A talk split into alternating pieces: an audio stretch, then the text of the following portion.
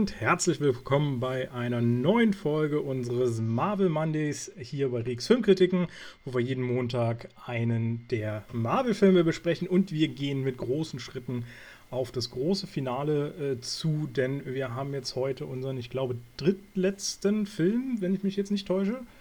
Und äh, wieder dabei sind auf jeden Fall Wang und Basti. Es ist schön, dass ihr wieder dabei seid. Äh, hi, wie geht's euch denn? Hallo Michel, mir ja, geht's richtig mich. gut. Wir haben jetzt gleichzeitig gesprochen, passt. Wir sind alle super übereifrig. alle haben Bock. Kann, kann, man verstehen bei dem Film, denn äh, heute steht ja Infinity War auf dem Programm. Äh, wie gesagt, ist glaube ich der drittletzte Film, ne? wenn ich mich nicht täusche. Oder haben wir. Ja. Ant-Man kommt noch und dann Endgame, ja. Und Spider-Man kommt ja. danach noch. Und Spider-Man, ja, also viertletzte quasi. Aber von der. Ja. Wenn Endgame der. Ja, der, der, ja. der Endgegnerfilm ist. Ja, aber die Phase 3 ist ja quasi erst mit Spider-Man dann beendet. Warum auch immer tatsächlich. Ich finde, der Endgame ist wirklich eigentlich ein finaler Film, der durchaus als mhm. Endfilm dann auch gelten könnte für die Phase 3. Keine Ahnung, warum die das jetzt ja, nochmal. Für, für mich gilt er auch so als Ende. Das ja, für mich auch. Ja. Aber naja. Jetzt sind wir erstmal bei Infinity War. Gucken wir mal, äh, was es da Feines gibt. Tatsächlich einer der Filme, der schon mal die meiste Kohle mit verdient hat. Ähm, war auch einer der teuersten. Ich glaube, der hatte 325, nee, 21 Millionen Euro Budget. Schon ein ordentliches Ding, aber immer noch billiger als äh, Age of Ultron tatsächlich. Und hat aber auch ordentlich eingespielt. Erste Wochenende direkt 258 Millionen, 678 insgesamt äh, in den USA und weltweit. Na, was schätzt er? 1,7 1,7 würde ich sagen. Dollar oder Euro? Nee, die US-Dollar natürlich. Dollar. 2 also, also, Milliarden. Also welt, weltweit Umsatz. Ja, 2 Milliarden trifft ziemlich gut. 2,048 Milliarden. Mhm. Das ist der erste, den wir jetzt haben, der die 2 Milliarden übersteigt. Und gehört, glaube ich, zu gerade mal vier Filmen, die es bisher insgesamt geschafft haben. Abgesehen jetzt mal von Endgame, den haben wir noch, den zähle ich mal jetzt noch nicht mit rein. Könnt ihr euch vorstellen, wer, welche die anderen drei sind? Titanic und äh, Avatar. Avatar, genau. Genau, und noch einer. Titanic meinte er, aber Titanic ist es, glaube ich, nicht, kann man vorstellen. Titanic ja, also nicht. Titanic ist drüber, Avatar ist drüber und noch ein dritter. Ach so, ich dachte Endgame wäre der, der dritte. Nee, nee, also das, insgesamt sind es vier und er ist, äh, und es gibt aber drei andere, die eben auch die zwei Milliarden geknackt haben. Aber Endgame hat nicht die zwei Milliarden geknackt. Endgame auch. Der kommt dann, das ist dann der fünfte nachher. Den habe ich jetzt aber rausgerechnet. Okay, jetzt verstehe ich deine Rechnung. Okay. Mm, ein animierter definitiv, oder? Hier, Fluch der Karibik. Nee, oh, was? Fluch der Karibik war Mist. nur der teuerste. Mist. Jurassic World? nee, nee. Na, hau äh, raus. Ist der äh, siebte Star Wars Teil gewesen. Oh. glaube ich bin, bin, mir jetzt gar nicht sicher, wie die Teile da heißen, aber ich glaube, Erwachen der Macht ist das, ne? Hm. Das hätte ich aber nicht ja. gedacht. Nee, war ich auch tatsächlich ein bisschen überrascht. Also wenn, dann hätte ich auch tatsächlich eher einen der älteren Star Wars äh, gerechnet. Also ich meine, da muss man ja auch immer so gucken, das muss ja dann inflationsfrei äh, umgerechnet werden und so. Ja. Ähm, aber die alten Star Wars Filme waren ja dann doch ein größerer Hype noch. War ich auch ein bisschen mhm. verwundert tatsächlich. Aber ja, das sind so die Top-Filme. Ähm, also ein ordentlich fettes, fette Kohle. Ich glaube, innerhalb von elf Tagen oder sowas hat er die eine Milliarde Grenze äh, geknackt gehabt. Was natürlich echt heftig ist, wenn man sich dann überlegt, wie viele Menschen da innerhalb von elf Tagen in die Kinos gerannt sein müssen. Ja. Aber das waren auch noch krasse Zeiten. Na gut, wenn wir, wenn, wir, wenn wir sagen, er hat eine Milliarde geknackt, eine Kinokarte kostet 10 Dollar, dann weißt du doch ungefähr, wie viele Menschen da reingegangen sind. Richtig. 110 Millionen nach meiner Rechnung. Ähm, 100 Millionen. Genau, eine, wenn man nur Achso, ja, stimmt. Ja, ja, ähm. Sehr gut. Aber ich habe jetzt äh, 9, 9 Dollar irgendwas gerechnet, deswegen.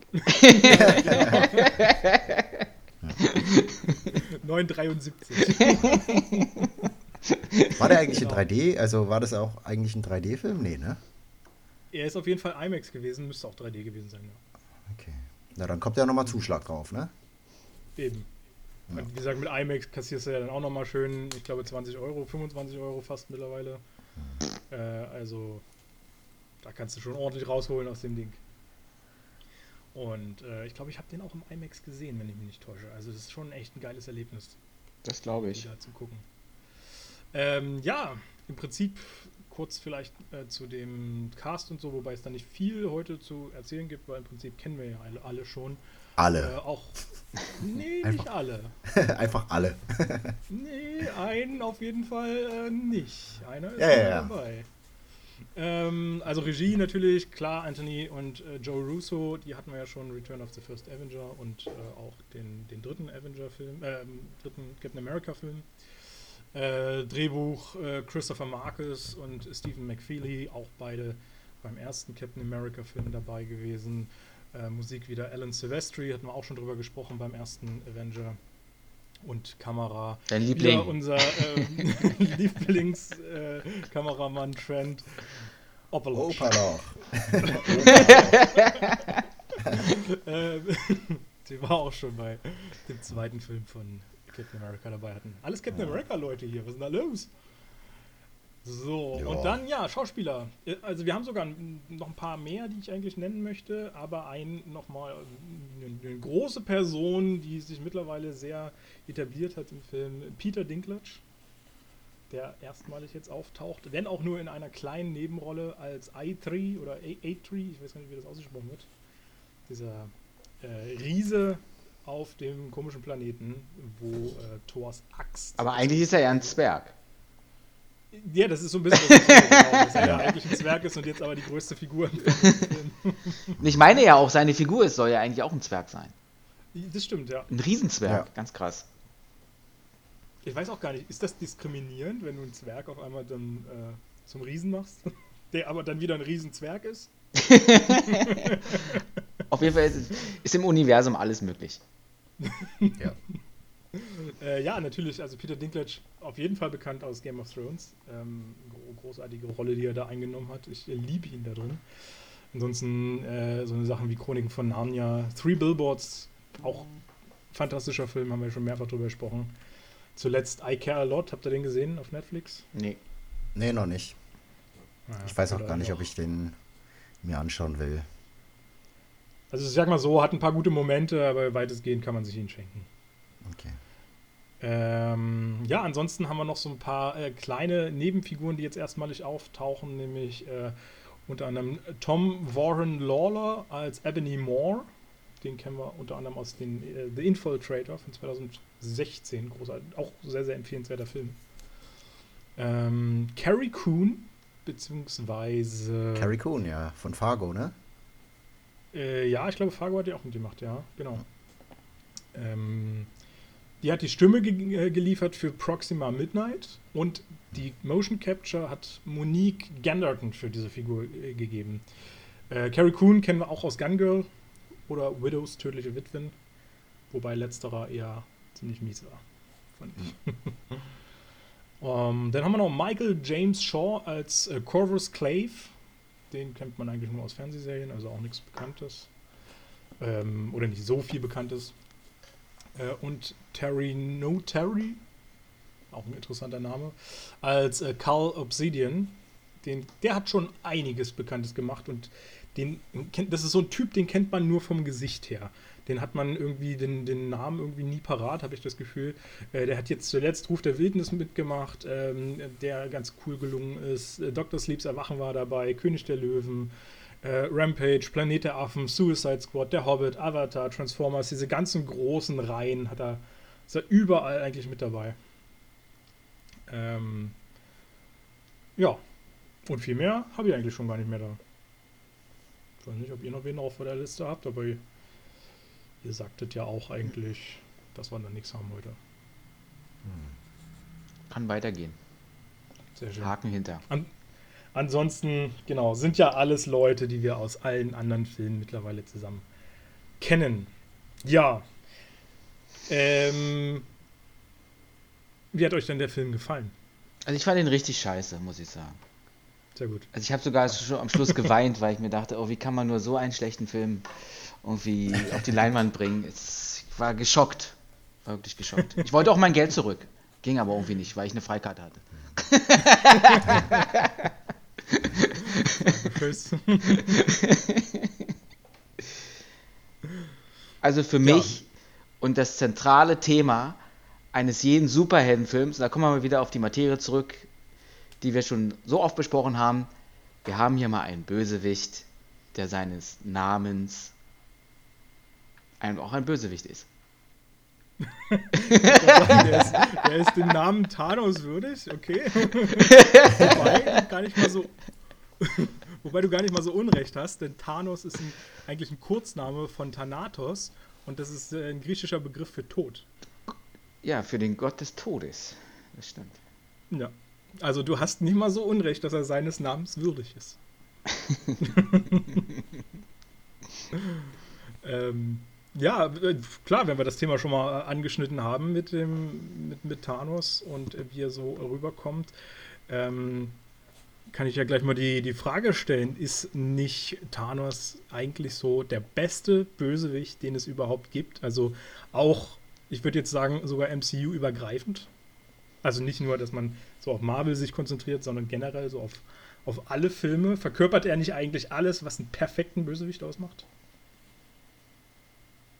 Ja. Wüsste ich gerade, ich, ich gehe gerade mal die, ähm, die Bösewichte außerhalb des MCUs durch. Also er hat Also sprich, definitiv ich bin auch gerade die, bei. Ich Hm? bin gerade mal so bei, äh, ja, bei, ähm, bei Spider-Man hängen geblieben, die alten Spider-Mans. Wen gab es denn da? Goblin, Doc Ock. Ja. Aber das Aber war ja jetzt ja. alles gar nicht so eine, so eine mega Bösewichte da aus dem Spider-Man. Ja, genau. ich finde, er Also hat ich halt die meine, so, so, ich größte glaube, so Macht. richtig gute, ich glaube, so richtig gute Bösewichte sind doch sowas wie bei Seven zum Beispiel. Der, äh, wie heißt er? Ähm, ich habe den Namen vergessen von dem, von dem Typen. Ja. Aber wer Aber ist, das ist doch- äh, also wenn wir, wenn wir jetzt mal beim äh, Film, also jetzt ähm, unabhängig vom, vom MCU oder von Superhelden, wer ist denn, wer verkörpert denn den beste Bösewichten, eurer Meinung nach? Ja, dann kommen wir doch schon wieder zu Thanos, weil ich finde, Genau. er hat die größte Macht. Er hat über den Zeitraum von zehn Jahren sich da einen Plan entwickelt, um, um auch sein Ziel zu erreichen. Und er hat halt unter sich die eigentlich auch, sagen wir mal, ähm, cooleren Bösewichte. Na, cooleren will ich nicht sagen, weil er ist schon eigentlich das, das Beste, was, was uns das Marvel-Universum jetzt hier bietet an Bösewicht und an Charakter und an Stärke und generell, was man da alles an positiven Eigenschaften in einen Bösewicht reinstecken kann. Und ähm, ja, ich finde, äh, Loki als Bösewicht war auch immer klasse, aber er hat sich ja gewandelt. Und, und Loki hätte auch nie das erreicht, was ein Thanos erreichen kann. Dafür war er einfach auch noch zu schwach. Aber auch, äh, also jetzt unabhängig von, von Superheldenfilmen. Jetzt weiß ich nicht, sagen wir mal äh, Django Unchained oder so, hier Calvin Candy zum Beispiel. Wer verkör also wer, wer war, welche, welche Bösewichte? Aber sind das super Bösewichte oder sind es nur böse Menschen? Sind einfach nur böse Menschen. Also einfach ein, ein Antagonist. Aber ich glaube, auch da muss ich äh, halt Basti zustimmen. Ich glaube auch über das MCU übergreifend oder Marvel übergreifend, finde ich, ist. Deswegen habe ich nämlich die Frage eigentlich auch so ein bisschen so gestellt: äh, Ist Thanos schon einer der, der wesentlichen Bösewichte, die man wirklich ganz, ganz vorne nennen muss, weil er einfach wirklich extrem viel verkörpert? Denn seine Taten sind ja nicht durchweg böse. Gleichzeitig ist er, ähm, was wir ja dann durch die Szene mit, mit Gamora äh, relativ zum Schluss sehen, ist er äh, die Kombination aus einem emotionalen Typ, also er hat ja eine, eine, eine liebende Verbindung offenbar zu seiner Tochter, opfert aber für ein größeres Gut oder für sein größeres äh, Ziel äh, eben auch seine einzige innige Verbindung, die er überhaupt hat, offenbar. Habe ich nicht Und gefühlt. Du, du hast es nicht gefühlt, dass die innige Verbindung Nee, da habe existiert. hab ich nicht gefühlt. Nö, das gefühlt habe- finde ich jetzt auch nicht unbedingt, aber ich finde es, also ich meine, du kannst ja den Seelenstein nicht austricksen. Und das ist ja ein eindeutiges Zeichen, wenn er das. Äh, Ja, aber wenn im Drehbuch drin steht, dass das ausreicht, um den Seelenstein auszutricksen, dann hat man den Seelenstein ausgetrickst. Ich meine, Josh Brolin ist halt auch ein guter Schauspieler, ne? Ja. nee. Ja, das- aber das da, Fall. also ihr würdet schon sagen, dass, äh, dass, dass äh, Thanos euer sympathischster Bösewicht ist, ja? Ich, ich muss sagen, das kann man so nicht stehen lassen. Also es ist schwierig, weil zum Beispiel aus der Batman-Trilogie der Joker, der Charakter, da, kannst du nicht mehr liefern. Das ist ein Ja, 100 ich bin ja, Prozent. ich bin ja ein, ähm, ein, ein Tom Hardy-Jünger, deswegen sage ich immer, dass Bane mein Lieblingsbösewicht ist. Also ist ja eigentlich schon mein Held. Ähm, Hm. Aber weiß ich nicht. Also, wenn ich, wenn ich von einem ähm, Antagonisten. Also, ich finde, den besten Antagonisten, den ich je gesehen habe, war äh, Anton Chigurh von ähm, No Country for Old Men. Das hat mich echt, echt so ein bisschen gut. getriggert. Also, ich würde ihn bei mir als, als sympathischsten Bösewichten. Oder nicht sympathischsten, aber der, der, der hat die Rolle halt so gut gespielt, dass ich halt echt so auch Schiss hatte und, und verstört war. Aber sonst Bane. Aber was ist auch mit Pulp Fiction oder sowas? Die beiden Killer, die sind ja da auch äh, irgendwie richtig charmant und äh, klar Ja. definiert, aber auch total brutal und überzeugt und man, man, man kauft es denen auch ab. Es ist schwierig und es gibt natürlich auch viele Bösewichte, die, glaube ich, auch relativ gleich gestellt und gut sind. Also, also ich glaube, es ist äh, schwer, einen wirklich absolut besten Bösewichten aller, äh, Bösewicht aller Zeiten auszumachen. Ich finde halt bei, bei Thanos wird halt viel vereint. Also er ist ja nicht nur intelligent, er ist auch nicht nur mächtig, ähm, er ist gleichzeitig emotional, er hat ein größeres, größere Vision vor Augen, äh, der er folgt. Er erzählt nicht seine ganzen Kackpläne. Also ich muss sagen, das hat, kotzt mich ja bei jedem Film an, dass erstmal jeder seine komischen Pläne da erzählt und in der Zeit dann alles wieder vereitelt wird. Ähm, nee, das passiert einfach bei ihm nicht. Und ähm, deswegen finde ich es eher so eine, so eine Kombination, so eine Vereinigung, äh, Vereinigung aller elementaren Strukturen, die ein Bösewicht haben muss. Was mir sehr gut äh, Szene jastisch, cineastisch nicht, aber szenerisch, du weißt, was ich meine. Also die erste Szene, wo er auftaucht, gleich am Anfang, Mhm. was mir halt sehr gut gefallen hat, man kennt ihn ja gar nicht und nach einer Minute weißt du schon, was das für ein Typ ist. Absolut. Ja. Wir haben ihn sehr schnell gut eingeführt. Ja. Und ich muss auch sagen, das ist auch eine der geilsten Szenen, wie er sich auf einmal mit äh, Hulk da rumprügelt. Ja. Das, Und auch super gut angeknüpft an, an, an Tor halt, ne? Ja. Mit dem, mit dem zweiten Abspann, mit der zweiten Abspannszene und so. Gut. Wobei man ja sagen muss, das fand ich so ein bisschen seltsam, das haben sie, glaube ich, auch im Film irgendwann gesagt, es soll ja die Hälfte von dem, ähm, von den äh, Askadianern. Volk? Askadianern, genau. Soll ja ausgelöscht worden sein und die andere Hälfte soll aber noch leben. Unter anderem wohl auch die Valkyrie, die lebt wohl auch noch, auch wenn es nicht gezeigt wird. Ähm, und das fand ich auch so ein bisschen seltsam, weil irgendwie das ganze Schiff und so, das haben die doch alles zerstört und Da habe ich nämlich, da bin ich vollkommen bei dir. Das ist für mich auch so ein Ding gewesen, was ich nicht richtig verstanden habe. Also ich, äh, also ich habe den Film schon zehnmal geschaut oder sowas. Am Anfang sagt er ja, äh, wie heute machen wir es mal anders und wir lassen alle hochgehen. ja. Und ähm, Hal, äh, der Hulk, also Banner, sagt dann irgendwann später, naja, er hat die Hälfte des Schiffes ja nur vernichtet. Aber wenn das ganze Schiff auch hochgeht, dann, und, also das hat für mich nicht so, ist so ein kleiner Logikfehler für mich drin. Ne? Weil für mich Nee, sind absolut. eigentlich alle umgekommen, bis auf Thor halt. Ja, und vor allem, die hatten ja auch nur ein Schiff. Die sind ja mit diesem großen Schiff, wenn wir jetzt ans Tor zu, äh, an, an Tor uns zurückerinnern, sind die ja mit diesem großen Schiff da von diesem komischen äh, Müllplaneten gekommen, äh, wo sie dann die ganzen Leute aufgesammelt haben. Und es war ja nur ein Schiff, äh, wo sie dann. Und, und die werden ja wohl kaum, Thanos wird ja wohl kaum da gestanden, äh, gestanden haben. Ja, okay, also die Hälfte von euch löschen wir jetzt aus. Die bleiben mal bitte auf diesem Schiff. Das wollen wir gleich explodieren lassen. Ihr anderen könnt mal alle auf das andere Schiff gehen. Das glaube ich nämlich auch nicht, dass das passiert Nee. ist. Also für mich auch ein bisschen. Äh, und dann sind wir aber auch gleich bei dem, bei dem nächsten Ding, wo ich so ein bisschen äh, mit dem Auslöschen meine Probleme hatte, weil äh, das haben wir nämlich jetzt hier mit Peter Dinklage seiner Rolle. Da war er ja, äh, waren sie auch auf diesem äh, sterbenden Stern. Ich habe jetzt gar nicht mehr präsent, wie der hieß. Ähm, und Niedervalier. er, genau, Niedervalier. Und da hat ja Thanos, ich glaube 300 haben sie gesagt, 300 Zwerge haben da gelebt oder so. Und er hat ja nur noch einen am Leben gelassen, was ja überhaupt gar nicht seiner, ähm, seiner Prämisse entspricht. Mhm. Immer nur die Hälfte von allem auszulöschen. Und das fand ich ein bisschen seltsam, dann zu sagen, ja, okay, die könnten ihm vielleicht äh, schaden, sozusagen, dadurch, dass sie vielleicht wieder eine mächtige Waffe schmieden. Ähm, ja, vor allem, warum, warum lässt er ausgerechnet auch den. Also, er ist ja der König, ne, von Nivadelia? Ich glaube, mhm. ja. Ja. Warum lässt er ausgerechnet ihn am Leben, wo er da, äh, wo er doch halt die, die Waffe. Naja, er lässt ihn ja absichtlich am Leben, um, um ihm zu demonstrieren, pass mal auf. Ähm, ich lasse dich jetzt noch mal was im Nachgang spüren, indem ich dir deine Fähigkeiten wegnehme. Und, und lass dich noch weiter leiden und äh, ich demonstriere mal wieder, was ich für ein gottgleiches Wesen bin und worüber ich halt auch alles Macht habe. Ähm, aber, aber, er will doch die eigentlich gar nicht leiden lassen. Sein Ziel ist doch eigentlich, die Hälfte aller äh, Zivilisation, Zivilisationen auszulöschen, damit eben die andere Hälfte wieder ein sage ich mal, ordentliches Leben führen kann, weil einfach die, die Welten ja, alle viel zu überbevölkert sind. Da bin ich vollkommen bei dir. Nur um sein Ziel zu erfolgen, äh, zu verfolgen und umzusetzen, muss er halt auch mal diesen vom Weg ein bisschen abkommen, diesen Schritt machen, ähm, weil das ja dann unmittelbar seine, seine Feinde sind, um ihn vom Ziel abzuhalten. Und da, glaube ich, kennt er dann dieses Prinzip nicht mehr. Dieses, dieses Gleichgewichtsprinzip.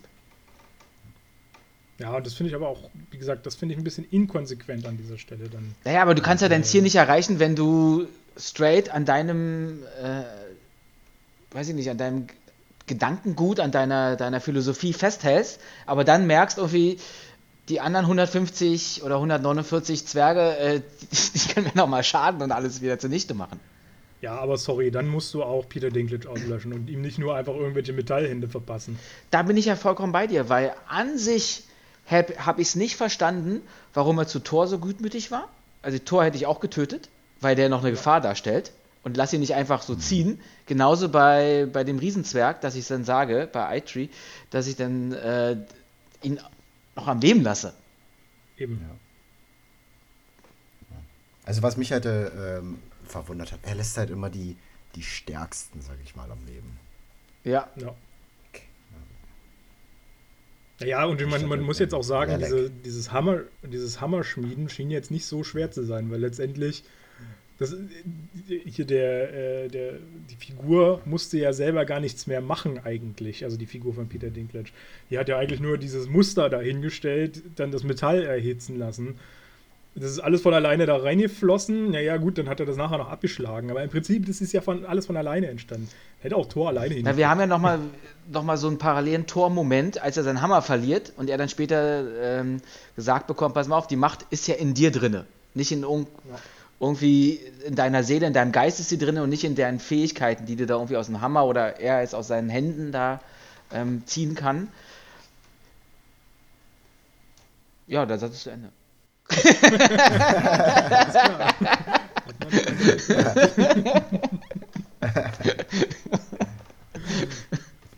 ja, also äh, keine Ahnung, ich fand es ein, ein bisschen seltsam, äh, aber ist ja auch äh, wurscht.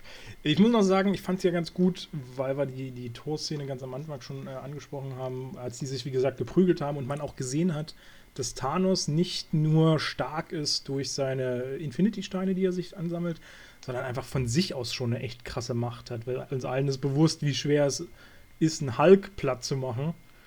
Und wenn der da relativ easy und auch in echt guter Geschwindigkeit da einfach gegenhält, ohne die, das Einsetzen von, seinem, von den Steinen, finde ich das sehr respektabel. Ja, also er ist so schon eine echt mächtige Persönlichkeit. Plus die Infinity-Steine ist er eigentlich unbesiegbar. Absolut. Und ach so, genau, weil du Infinity-Steine direkt sagst. Ähm, ich fand es ein bisschen ärgerlich, dass er den ersten Infinity-Stein einfach schon mal so hatte. Sie haben es im Nebensatz erwähnt, dass er Xander mhm. angegriffen hat mhm. ähm, und, und es zerstört hat, um sich den Infinity-Stein zu holen. Aber ich fand es ein bisschen schade. Pff, dann hätte man, finde ich, die Szene einfach irgendwie noch mal mit reinnehmen können oder einen Rückblick oder sowas wenigstens mal reinbasteln können. Mhm. Keine Ahnung. Ja, hat mir jetzt nicht. War, war das der, hat, hat, hat, also ich weiß, also das war ja der, der Power Stone, ne? Den er da das sich ein. Der, der Macht, der Machtstein. Machtstein. Genau. Machtstein, okay. okay. Weil was, was, was mich auch äh, ein bisschen äh, was ich auch ein bisschen schade fand, ähm, der Sammler, der hatte ja auch einen, ne? Den, den hat sich ja Thanos dann auch gekrallt. Auch von Der Realitätsstein hat genau, er. sehr. Okay, Realitätsstein. Ähm, und da haben die halt auch so ein, so ein Kaliber gecastet. Benicio del Toro spielt den ja. Und der hat irgendwie gar keine Rolle. Also im, weder in Guardians of the Galaxy als auch jetzt bei Infinity War. Das geht so, also Du meinst die Rolle des Der- Collectors, dass die irgendwie so ein bisschen Genau. untergegangen ist. Ja. Für, Ja, für genau. den Das starken ich. Cast. Das habe ich Genau. tatsächlich auch auf der Liste gehabt als Frage, warum der Collector eigentlich so wichtig scheint. Also ja auch nicht nur als, als Schauspieler, der da besetzt wurde, sondern offenbar ist es ja auch eine Figur, der irgendwie alle oder so vertrauen, dass sie ihren Infinity-Stein anvertrauen. ja. Ähm, und dann hat man aber gar keinen Eindruck, warum die jetzt so Und an sich ist es ein Hans Wurst. sein soll. Da kann jemand kommen und Ja. der Stein Ja. ist trotzdem nicht gesichert. Und da sind wir auch wieder bei dir, bei deiner These, die, äh, dieses Nowhere, dieser, dieser Riesenschädel, dieser Kopf von einem übrig gebliebenen Titan, ähm, da, das war ja auch wie eine kleine Stadt. Und wenn man Stimmt, sich jetzt betrachtet im Film, da hat er die auch komplett zerstört, mit all seinen Bewohnern Ja. wahrscheinlich. Wirkt zumindest so, ja. Also man, da erfährt man es natürlich auch wieder nicht. Mag sein, dass das jetzt nur dieser eine Raum war, wo alles zerstört ist und drumherum vielleicht schon irgendwo noch wieder die Hälfte der Menschheit dort lebt oder so, aber und die hätten ihm ja nun wirklich nicht gefährlich werden können. Also da ist ja keiner dabei, wo man jetzt sagt, uh, der hätte es jetzt mit Thanos aufnehmen können. Zumindest nicht, dass man es wüsste.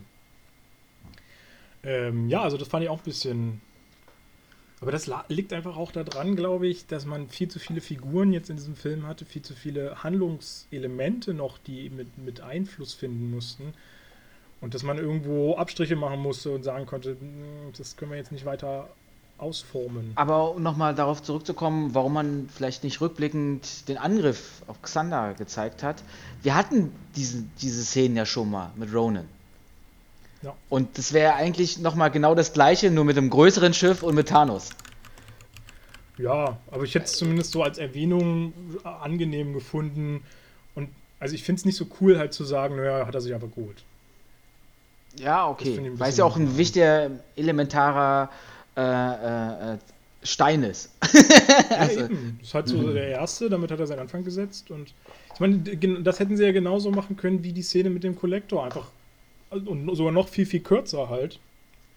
Einfach so ganz kurz. Das hätte ja auch jeder sofort verstanden, weil Xander hat ja keine Mächte oder sowas, die dort ihm ge- äh, entgegenhalten könnten. Aber irgendwie war das auch charmant, weil du wusstest in, in einer Minute schon, okay, er hat schon den ersten Schein bekommen und es war mit Sicherheit nicht leicht.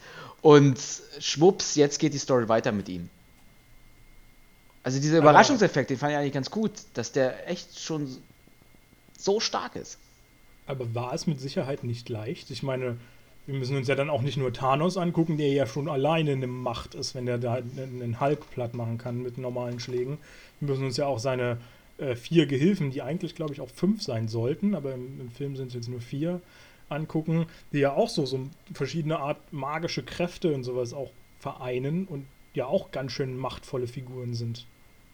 Also im, in den Comics es die, sind es die Black, wird es als Black Order benannt. Das sind alles seine Ziehkinder, die er aus Eroberungszügen von anderen Planeten hat, nimmt er sich immer ein, so ein Kind mit, wo er wahrscheinlich Talent darin sieht oder eine gewisse Stärke. Und ähm, ja, wa- was war nochmal die Frage? Naja, also wie gesagt, Than Thanos selber ist ja schon eine Macht Ja. durch und durch. Und dann seine Ziehkinder, die haben ja auch extrem krasse Talente. Und Er wenn man nimmt- er dann nimmt gegen. Sich, er nimmt sich ja nur Kinder, die, die, äh, die farbig sind. Einfach äh, als Kontrast zu seiner Hautfarbe. Stimmt, jetzt wo du Ja. sagst. Wobei, Nebula und, und Gamora? ja, okay, und Hat die er anderen vier, die wir, die wir jetzt hier neu kennenlernen, die sind ja jetzt äh, alle so ein bisschen grau.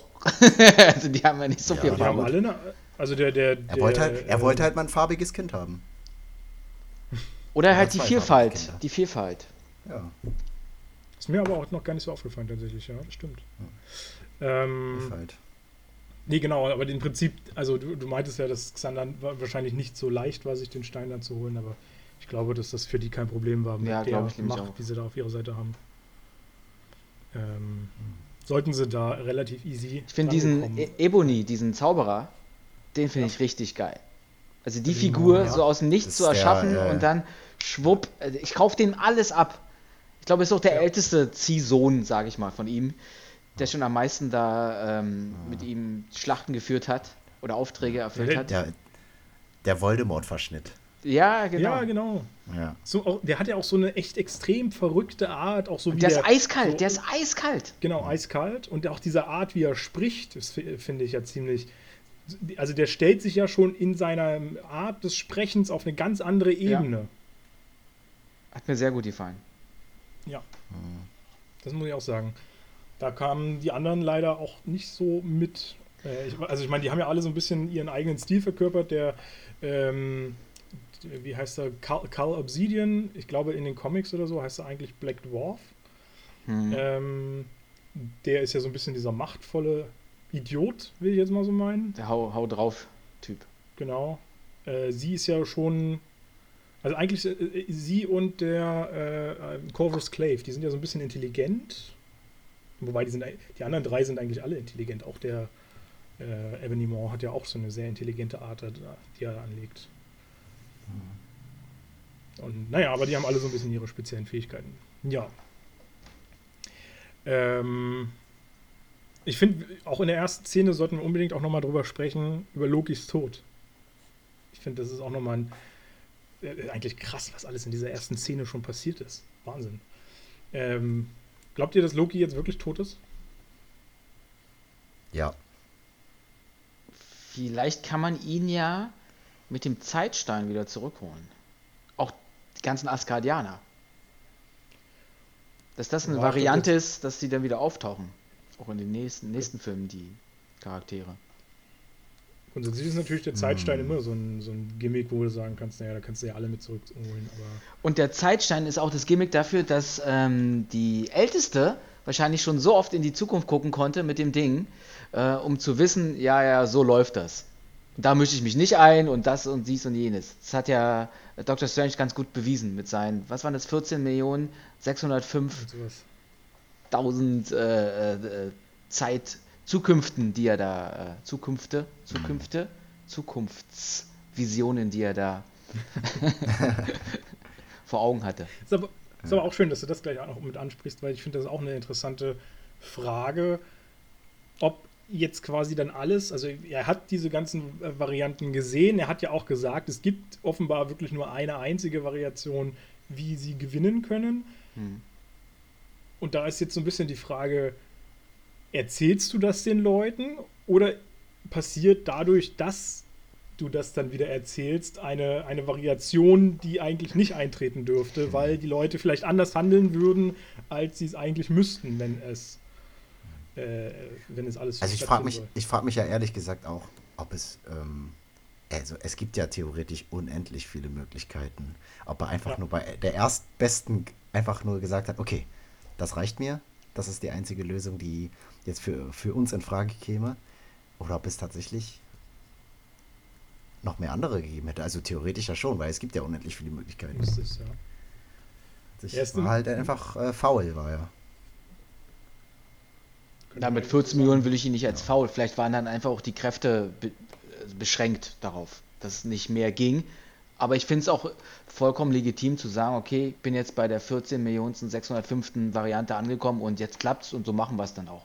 Und ich glaube nämlich, durch die ganzen Visionen, die er da äh, hat entstehen lassen, dass er das wahrscheinlich auch durchgespielt hat, wenn ich jetzt was sage, wenn ich jetzt dies mache, wenn ich jenes mache, dann kippt der Plan wieder. Also er hätte glaube- wahrscheinlich was sagen können, wäre dann aber nicht am Ende, äh, der Plan wäre nicht erfolgreich gewesen. Und deswegen, er sagt es ja auch, er deutet es ja so ein bisschen, glaube im, im, äh, glaube im Endgame an, irgendwie da. Das, Ja, ich glaube, hier hat das auch schon einmal oder, oder hier so ein bisschen als, äh, angedeutet, dass ähm, er er Iron nichts Man sagen gerettet wird. hat. Genau, als er Iron Man gerettet hat, hat er das ja schon so ein bisschen Jetzt sind wir im äh, Endspiel. angedeutet. Genau. Und ähm, ich muss aber auch, das ist ja so ein bisschen die Frage, die man vielleicht dann auch äh, stellen muss, hat er sich vielleicht einfach nur so ein bisschen bestimmte Etappenziele angeguckt? Also nicht, im Prinzip ändert sich ja die Zukunft mit jedem mit, keine Ahnung, mit jeder Bewegung, mit jedem Fingerschnippen, mit allem Möglichen. Okay, Fingerschnippen ist hier sogar ein Kreis. ja. ähm, aber auch mit, mit, mit jedem kleinen Wimpernschlag oder sowas kann sich ja die Zukunft in gewisser Form irgendwie vielleicht ändern. Vielleicht hat er das aber gar nicht betrachtet, sondern immer nur, okay, wir haben jetzt einen Kampf gegen Thanos oder so. Wenn wir den gewinnen, geht es so weiter. Wenn wir den nicht gewinnen, dann geht es so weiter. Dass er sich immer nur so spezielle Punkte von den Etappen genommen hat. Und geguckt, wenn wir diesen, diesen, dieses Etappenziel erreichen, dann können wir auch das finale Ziel erreichen. Das könnte ich mir halt ganz gut vorstellen, weshalb das dann vielleicht eben auch auf 14 Millionen beschränkt werden kann. Wie so ein Puzzleteil, was sich dann zusammensetzt. Etappe für ja, Etappe so für Etappe für Etappe und dann. So ein bisschen, genau. Du machst erst den Rand beim Puzzle und wenn der Rand vollständig ist, dann kannst du halt die nächste Etappe angehen. Äh, und, und so Aber vielleicht sollten wir da auch nicht so viel reininterpretieren. Ich glaube, es sollte einfach nur ähm, aufzeigen, pass mal auf, die haben eigentlich gar keine Chance. Ist wie so ein Lottogewinn gewesen. 1 zu 1 zu 14 Millionen. ja. ja. Ähm, aber ein coole, cooler Move, finde ich, auf jeden Fall. Ist natürlich auch ein bisschen kurios, warum hat er das nicht früher schon mal gemacht? Also, ich hätte mich ja schon mal. Ich muss sagen, ich wäre selber so neugierig gewesen, ich hätte, glaube ich, schon mal geguckt irgendwann. Oder, siehst du, da kann ich dir gleich mal die Frage draus basteln: Hättet ihr in eure Zukunft geguckt, wenn ihr es könntet? Oh, schwierig. Also, weil, weil sehr verlockend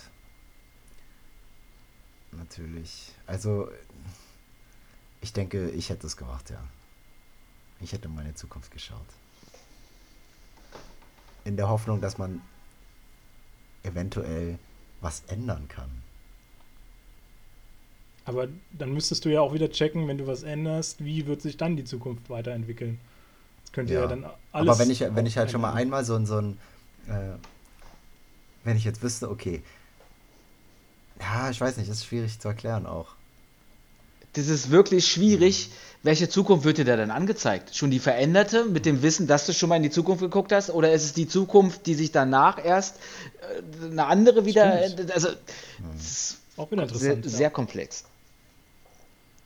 Also, du würdest das nicht tun?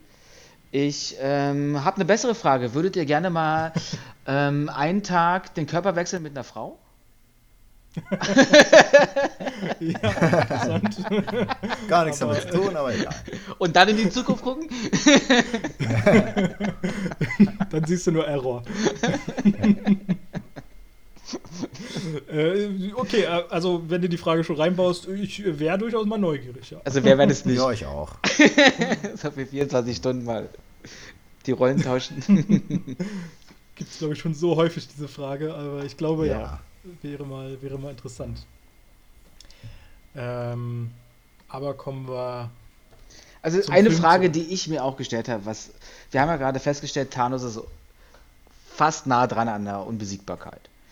Ja. Und das ganze Marvel-Universum, okay, auch wegen, dem, wegen der Spannung, baut sich jetzt auf. Wir kommen jetzt mit Infinity War langsam zum Schluss. Endgame ist dann wirklich die Grenze erreicht, das Ziel hätte Thanos mit der Macht und mit seinen ganzen Kompagnons, die er da hat, nicht schon viel früher eingreifen können? Warum hat er sich so lange Zeit gelassen?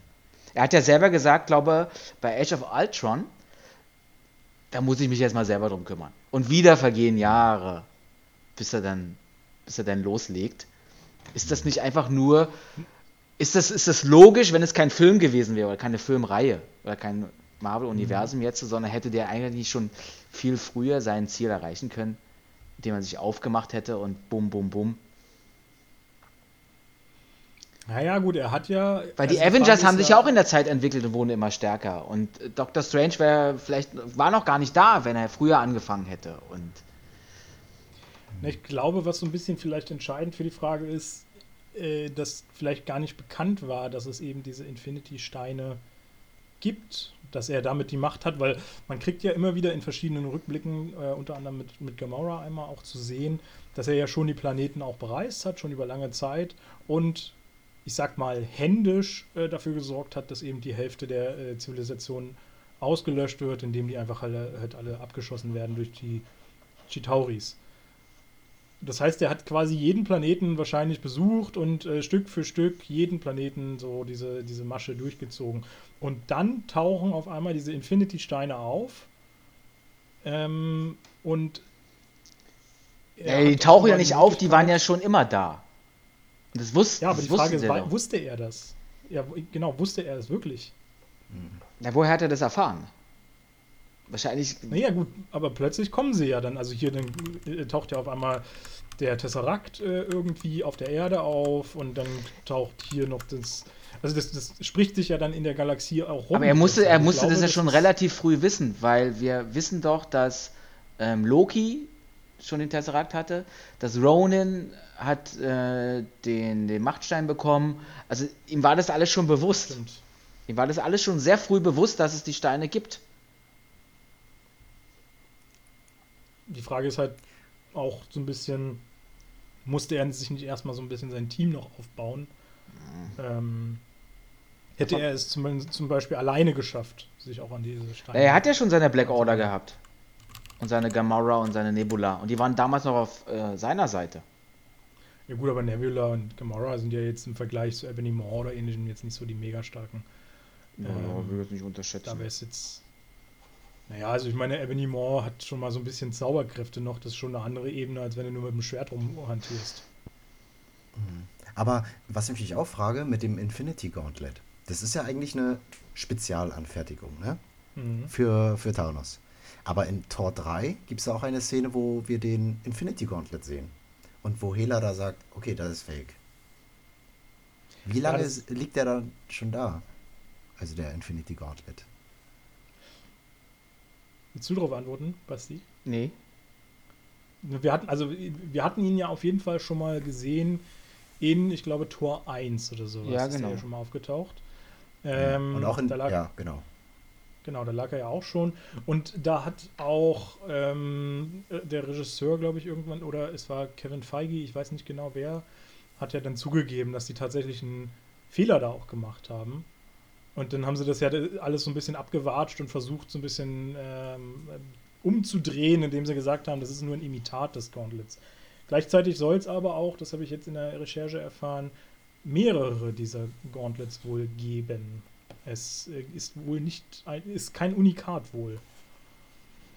Von daher ist es wohl einfach nur ein, ein Machtexemplar, was er sich jetzt angeeignet hat. Ich meine, es wird ja auch gesagt, dass er quasi zu diesem Stern gereist ist, um sich eine Waffe schmieden zu lassen, die es möglich macht, die Steine zu beherrschen. Das heißt ja aber nicht, dass es so eine Waffe nicht schon gibt oder gab. Das nicht irgendwo auf. Anscheinend waren die, waren die Pläne. Also hat sich dieser iTree das in dem Moment einfallen lassen, als er Genau, da war, oder hat er schon äh, im Vorfeld da Ideen gehabt oder, oder hat er wie so, ein, wie so eine Bedienungsanleitung im, im Schubfach und hat das Ding dann nachgebaut? Genau, das wäre halt die Frage. Und das macht ja schon wieder die größeren Universen dann auf, weil wenn er das vielleicht schon im Schubfach hatte und vielleicht auch schon welche vorher geschaffen hat, dann gibt es ja möglicherweise auch andere Bösewichte, die Ja, schon bei genau. ihm waren und gesagt haben, bastel mir mal so eins, von denen wir jetzt aber noch gar nichts wissen, die jetzt irgendwann vielleicht Mhm. jetzt auch erst auftauchen. Und die jetzt alle weinen, weil sie die Steine nicht mehr kriegen können. Vielleicht ist es halt wirklich die einzige Möglichkeit, um diese sechs Steine zu vereinen, um dann, aber zu kontrollieren, sage ich mal. Zu kontrollieren, weil du musst ja nicht wie Thanos durch den Blip irgendwie deine, dein, dein, dein, dein, dein Mantra, da dein, was weiß ich, deine Philosophie da durchsetzen, sondern du, dass du die einfach handeln kannst, weil jeder Stein, den kannst du ja nicht in der, in der Hand nehmen oder dann so, so wie eine Bedienungsanleitung. Nicht Bedienungsanleitung, aber wie so eine Fernbedienung, wo du die einfügst, also wie Batterien und dann kannst du sie nutzen. Aber ich muss sagen, da ist mir noch eine andere Frage eingefallen, die da interessant sein könnte. Würde es nicht reichen, wenn er drei Steine hat, um sein Ziel zu, zu erreichen letztendlich? Würde es nicht reichen, wenn er den Zeitstein hat, den äh, Machtstein und äh, den hier, wie heißt es, Portalreisestein? da? Raumstein. Raumstein hat. Würde das nicht vollkommen ausreichen, um sein Ziel zu erreichen? Weil im Prinzip könnte er mit dem Zeitstein immer wieder auf den jetzigen Zeitpunkt zurückkommen, mit dem Raumstein zu jedem Planeten reisen und mit dem Machtstein die Hälfte des Planeten zerstören. Dann Ja. quasi Ja, hätte, zum aktuellen Zeitpunkt. also ich denke schon, dass es gereicht hätte, aber ich glaube, er wollte die halt auch alle sammeln, weil, weil er die ja auch äh, alle vernichten wollte, oder? Also die Steine dann. das weiß ich gar nicht. Wollte er die vernichten? Na, er sagt doch, äh, da- das ist nicht in dem Film, aber er, er sagt ja auch, wenn ich es äh, geschafft habe, dann ähm, ähm, reicht das. auch. Schausteine. Ich glaube, weil das Universum ja so riesig ist, dass er das in seinen Lebzeiten nie geschafft hätte. Das Ja, aber dafür hat er ja den Zeitstein. Das kann er ja einfach die Zeit zurückdrehen wieder. nur für sich dann, meinst du? Und dann. Also ich habe sowieso mein Problem mit dieser ähm, Geschichte. Machen wir mal die Hälfte weg und dann äh, geht es dem Universum gut.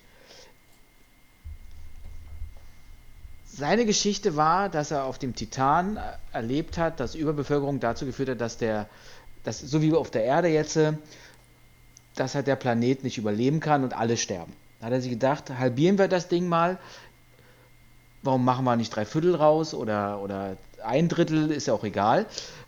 Und ähm, dann geht es dem Planeten wieder gut. Aber das, die vermehren, da geht es dann wieder bei Null los, dann vermehren die sich wieder. Und irgendwann sind die wieder da, wo sie vorher waren und müssten dann wieder halbiert werden. Also er müsste ja für Nachhaltigkeit sorgen. Er sorgt nicht für Nachhaltigkeit, er sorgt für einen jetzt perfekten Zustand, aber dann geht es ja wieder los, dass äh, wir irgendwann wieder an den Punkt kommen, wo jemand kommen müsste und müsste sagen, naja, jetzt sind wir wieder da und so geht es nicht weiter. Ja. Das haben wir auch schon ein paar Mal gedacht, ja. Also da, da, funkt, da funktioniert für mich nicht so sein, die, die Logik, die dahinter steckt. Und nur weil es auf dem Titan nicht funktioniert hat, heißt ja nicht, dass es auf einem anderen Planeten, wo, wo vielleicht nur zehn Leute leben, ich muss da doch, äh, die könnten da Millionen an Jahren den Planeten überhaupt äh, gut bewirtschaften und, und da leben. Warum muss ich da die Hälfte auch wegschnippen? Also warum ist Titan die Blaupause für, für das ganze Universum? Das ist für mich auch nicht fair.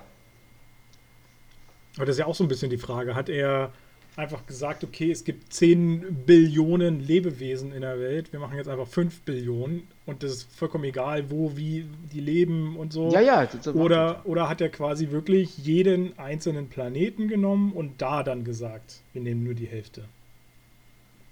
Das Nee, nee, ich glaube, der hat, der, hat, Unterschied. er hat, seitdem er die Steine hat, hat er schon das große Ganze gesehen, die Gesamtzahl und die halbiert. Aber jetzt kommt's ja, jetzt kommt's ja. Äh, auf dem Planeten, wo er schon war, wo er die Hälfte schon weggemacht hat, hat er die Hälfte gelassen oder sind die mit dem Blip auch nochmal halbiert worden? Ja, Theoretisch. interessant. Ja, vielleicht werden die dann Doppelbestrafung dann. Hast einmal überlebt und dann ist scheiße, jetzt kommt der Blip, muss ich doch noch gehen. Äh, ja, wenn wir, wenn wir schon beim Auslöschen sind der Leute, glaubt ihr denn, dass es zufällig ist, wie die Avengers und Co. ausgewählt wurden, äh, wer da gekillt wurde? Also letztendlich äh, sind wohl auf dem Poster 28 Avenger oder, oder äh, Marvel-Figuren zu sehen, wovon dann eben 14 jetzt auch nur überlebt haben. Ähm, also genau natürlich die Hälfte, so wie es sein soll. Aber ist es vielleicht von ihm quasi gezielt gewesen, okay, den, der könnte mir nochmal schädlich werden, den müssen wir ja jetzt auslöschen? Oder ist es wirklich nur per Zufallsprinzip gewählt? Ja.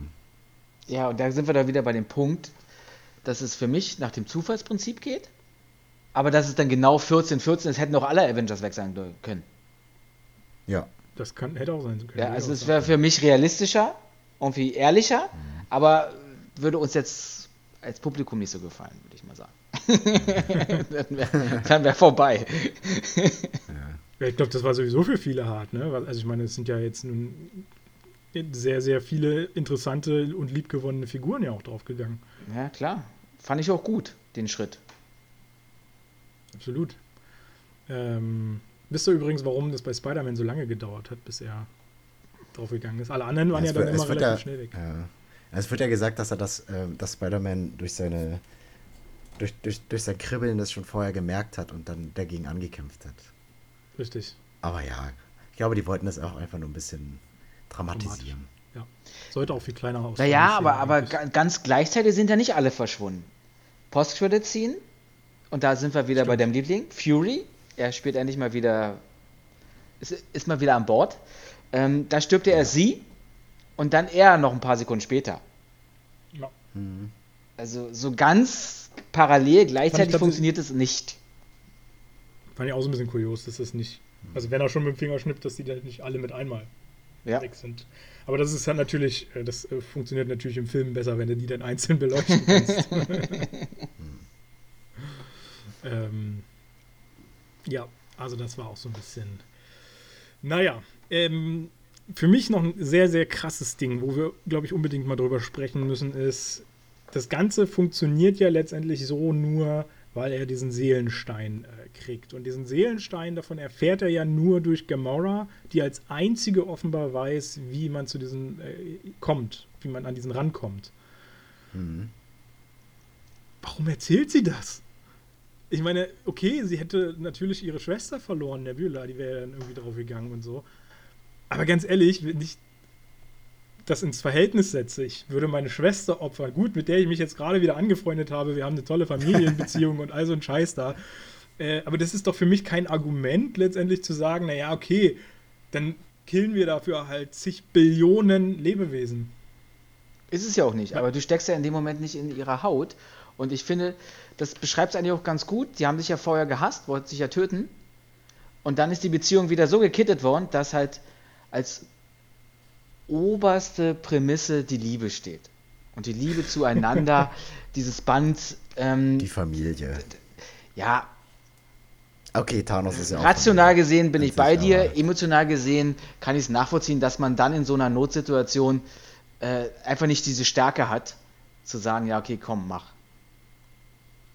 Ich kann es tatsächlich auch emotional nicht nachvollziehen. Also grundsätzlich, ich weiß natürlich, dass es hart ist und dass es ein Problem ist, durchaus äh, in dem, in de, dass du da gerätst. Aber, also das ist ja jetzt nicht so ein, so ein kleines Verhältnis, rette ich den oder rette ich den. Das ist ja, rette ich den oder rette ich alle eher. Das ist ja schon ein großer Unterschied. Und ich meine, das Risiko ist natürlich auch da, dass sie, ähm, dass sie sie verliert, wenn Thanos mit dem Finger schnippt. Oder dass äh, ihr, ihr Partner Peter Quill dann drauf geht oder sowas. Also im Prinzip erzeugt sie ja ein viel größeres Risiko, wenn sie ihm den Stein zukommen lässt. Und dann ist ja auch klar, dass er alle Steine kriegt, weil er hat ja da zu dem Zeitpunkt schon drei, vier, fünf, ich weiß gar nicht. Ähm und dann ist ja, also das Risiko ist ja trotzdem da, dass alle sterben. Ist es da nicht sinnvoller zu sagen, hm, ist kacke jetzt irgendwie? Naja, na, natürlich. natürlich. Dass, dass der Film an sich auch viele Logikfehler drin hat, aber die Zusammensetzung und die Machart vollkommen überzeugt, dass man darüber hinwegschauen kann. Ja. Es ist ja auch so, warum ist sie die Einzige, die das finden konnte? Ja. Warum? Also, da, da, ist irgendwo ein Planet, Wormir, irgendwo im, im, im, Universum und das werden doch auch andere finden können. Selbst Thanos wird den vielleicht irgendwann finden können. Ja, naja gut, also das haben sie ja zumindest versucht, so ein bisschen mit dieser Karte zu erklären, was ich noch so halbwegs akzeptiere. Ähm, und da vorher wahrscheinlich keiner den Seelenstein gesucht hat, ist sie nun mal die Einzige, die jetzt diese Karte gefunden hat, wo, wo auch immer. ähm, und die dann vernichtet hat. Ja, also das würde ich sogar noch akzeptieren. Ich glaube aber auch, dass äh, Thanos wahrscheinlich die Möglichkeit gehabt hätte, ähm, es aus ihr rauszuquetschen. Irgendwelchen Möglichkeiten. Die, also, wenn es auch mit den Steinen vielleicht ist. Mit dem Gedankenstein. Der hätte sich vielleicht den Gedankenstein dann geholt und hätte sie dann auch dazu genötigt. Ja, mit das, der Gedankenkontrolle wäre das möglich gewesen. Das, das, ja. das, zu, das zu machen, ja. Ja, natürlich, aber also wie gesagt, ich finde es ein bisschen, äh, ein bisschen, bisschen seltsam. Und dann vielleicht auch gleich noch passend äh, eine andere Frage. Hättet oder könntet ihr euch vorstellen, dass ihr die Kraft gefunden hättet? Gamora hat ja Quill den Auftrag gegeben, sie umzubringen, wenn sie in, in die Hände von Thanos gelangen können, äh, würde irgendwie mal in dem Fall, in weiser Voraussicht. Hättet ihr euch vorstellen können, dass ihr für eure große Liebe, äh, wenn, wenn sie euch dazu sowas beauftragt, ähm, das, das umzusetzen, sie umzu, äh, umzubringen. Ja, da sind wir auch wieder an dem Punkt von, von Peter Quill. Verlangt sie das, Opfer zu bringen für das große Ganze, aber an, an sich selber macht sie es nicht. Also Ja. da, da, da knickt sie dann ein, was Gamora betrifft. Hm. Ich pff, weiß nicht, schwierig, ist ganz schwer, ob du das kannst oder nicht. Das, das kann man nur theoretisch beantworten und dann ist es vielleicht sogar auch sogar Ja, das ist falsch. Äh, wobei, jetzt ist doof, wenn wir klar. euch alle, Mittel. wäre doof, wenn wir euch jetzt alle gleich für mal. diese. genau, wir geben euch jetzt eine Waffe in die Hand und äh, geben euch nur eine Option. Ja. wir testen Ich glaube, der Film setzt halt so viele Anreize, wo man so emotional äh, erstmal gepackt wird. Wenn man aber richtig darüber nachdenkt, denkt man sich, boah, das ist jetzt, könnte auch aus einer irgendeiner Liebesromanze Schnulze sein. Also, pff, also richtig überzeugend tut es mich nicht. Aber es ist halt schön umgesetzt. Ja, ja, absolut. Deswegen sind das jetzt auch keine Sachen, die ich jetzt kritisieren würde, die ich jetzt hier so zum Teil anspreche, sondern eher tatsächlich interessante Fragen, die man einfach mal so stellen kann. Weil ich muss sagen, ich wüsste es halt selber nicht, wenn äh, meine große Liebe mir so diese Aufgabe gegeben hätte. Insbesondere in dieser Situation ist ja dann auch bewusst, dass da was Tieferes hintersteckt, beziehungsweise Gamora hat es ja auch gesagt, dass sie was weiß, was nur sie weiß und Thanos äh, helfen würde. Ähm, also man kann sich ja, du, du sagst es, man kann sich in die Situation eigentlich kaum hineinversetzen, aber ich finde es eine interessante Aber das ist Frage, halt das die. Schwierigkeit der, der gesamten Verkettung der Dinge, wenn es um die Story des Seelenstein geht. Die hätten sie eigentlich entweder weglassen müssen oder halt anders kre kreieren müssen, um, um, um uns besser zu überzeugen oder mehr zu überzeugen. Weil so ist es ganz bewusst bum, bum, bum, bum. Und das Ergebnis ist ja dann klar. hm, aber so realistisch ist es nicht oder so annehmbar, sage ich mal. Es so nachvollziehen kann. Die einzelnen Szenen. Die Geschichte dahinter. Also ich muss sagen, ich konnte schon vieles nachvollziehen. Ich war, Ich meine nur die. Geschichte des Seelensteins jetzt. ja, ja, okay. Die Entwicklung bis dahin. Genauso, dass der Red Skull auf einmal auftaucht. Ja, wow, ey. War ein bisschen kurios. Man weiß auch gar nicht, warum, wer hat ihm den Auftrag gegeben oder. Naja, nee, er hat keinen Auftrag gekriegt. Er ist ja durch den Tesseract, Genau. durch den Raumstein, dorthin teleportiert worden. Dorthin teleportiert worden und wurde dann dazu genötigt, pass mal auf, du hast schon so viel Scheiße gebaut, du blöder Charakter, du machst jetzt hier den Job des Torwächters. wer hat ihn genötigt? Ja, der, der Stein hat ihn dafür versklavt, da irgendwo hinzukommen, wo ihn halt niemand findet. Mhm. Oder wie, wie so ein Domizil, wo er verbannt wurde. Was ja auch. Wäre es nicht, nicht eigentlich äh, interessanter gewesen für den Stein, wenn, wenn der wirklich das so ein bisschen beeinflussen könnte, zu sagen, wir haben hier keinen, der sich darum kümmert und dir auch noch verrät, dass du dann abgeben musst, was du liebst. Weil wenn, wenn die Leute da stehen, vielleicht noch wissen, okay, der Seelenstein ist auf Vormir, dann haben wir ja, dann wäre doch das Letzte, wo man drauf kommt, dass man seine, das, was man liebt, irgendwo eine Klippe runterschmeißen muss oder so. Das wäre ja noch. Hm. ich verstehe auch nicht, wie kommt der Stein dahin und was hat es mit dem, Ja, ja. mit dem alles auf sich. Das haben sie halt wirklich sehr, sehr ähm, einfach gehalten. Stimmt. Aber ich muss sagen, ich finde die Szene auch trotzdem, trotzdem krass, weil dieser Moment, als man erkennt, das ist wirklich nicht nur so ein seelenloses Etwas, dieser Thanos, der einfach dahin vegetiert, weil man ja auch immer denkt, okay, das, der hat seine Tochter halt wirklich nur als, als, äh, als ja, Präsentstück, was er irgendwo mal mitgenommen hat, quasi auf einem seiner Planeten, die er erobert hat ähm, sondern dass er da wirklich eine emotionale Bindung zu entwickelt hat. Ich finde, das ist ein sehr, sehr krasser Moment, der mich auch gepackt hat. Bin ich aber bei Wang, dass mich das nicht überzeugt hat. Das war mir zu kurz. Das, da, da hat mir die Tiefe gefehlt. Gibt bestimmt eine Miniserie darüber irgendwann. Ja, aber also er hat ja nun mal, er ist ja nun mal kein emotionaler Charakter, wo man viel Liebe oder sonstiges entdeckt. Und das hätte ich jetzt auch gar nicht von dem gewollt. Das will ich ja gar nicht sehen von dem. Umso krasser finde ich es ja eigentlich dann diesen Moment, okay, es gibt nur eine Möglichkeit, äh, ich muss jetzt irgendwas Liebendes opfern und es, es gibt nun mal nur eine Person, die ich tatsächlich liebe, auch wenn ich das nie gezeigt habe. Und äh, sie dann so wortlos da quasi mit in den Tod zu ziehen. Oder dann auch, wie sie das begreift, erstmal, dass sie tatsächlich. Also es ist gut gemacht, definitiv, bin ich bei dir. Nur, mh. Und, und sie hat es ja auch gesagt, das ist keine Liebe, was du für mich empfindest und sowas, aber ich finde genau dieser Moment, als das dann eben funktioniert, zeigt es ja, dass es offenbar eine Liebe war. Und ich, also ich muss sagen, für mich hat das vollkommen ausgereicht. Ich hätte da gar nicht mehr gewollt, dass man da mehr äh, emotionalen Charakter zwischen den beiden. Kann man aber auch dementsprechend hinterfragen, ob das Ja. überhaupt möglich ist.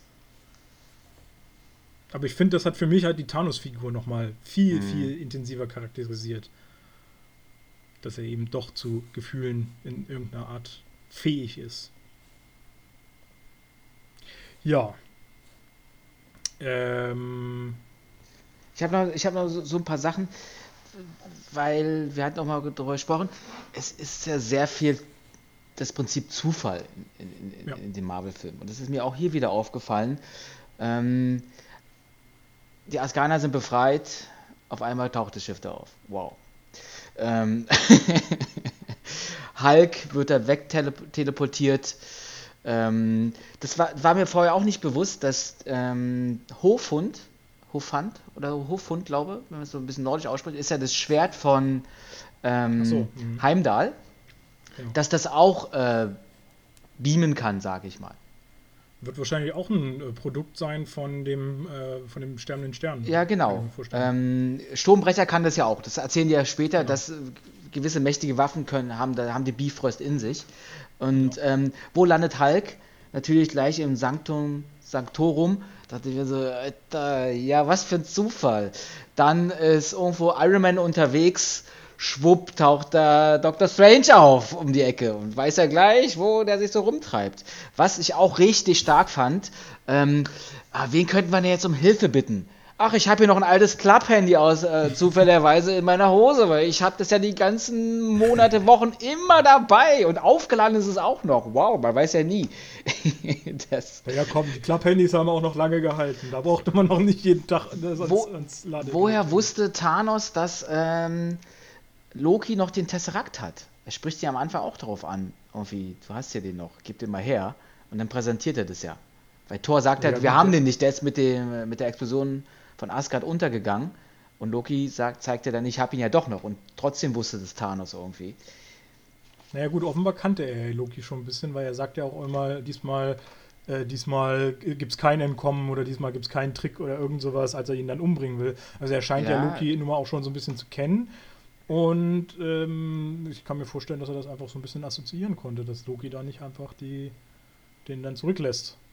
Ja, klar. Und dann ist es auch noch so, ähm, zum Schluss, alle treffen sich in Wakanda und die wissen sofort, wo man hin muss und, und wo man angreifen muss. Auch am Anfang, ja, wir müssen mal nach New York, da ist, oh, da ist ja gleich der Zeitstein. Und Vision, ach, der geht einmal auf die Straße und schon haben sie ihn auch wieder entdeckt. Aber das sind ja auch große Energiequellen, diese Steine. Ja, ich kann's. Der Film hat es mir aber nicht präsentiert. Der hat es mir immer nur so, es ist jetzt gemacht und bums passiert. Reicht doch völlig aus.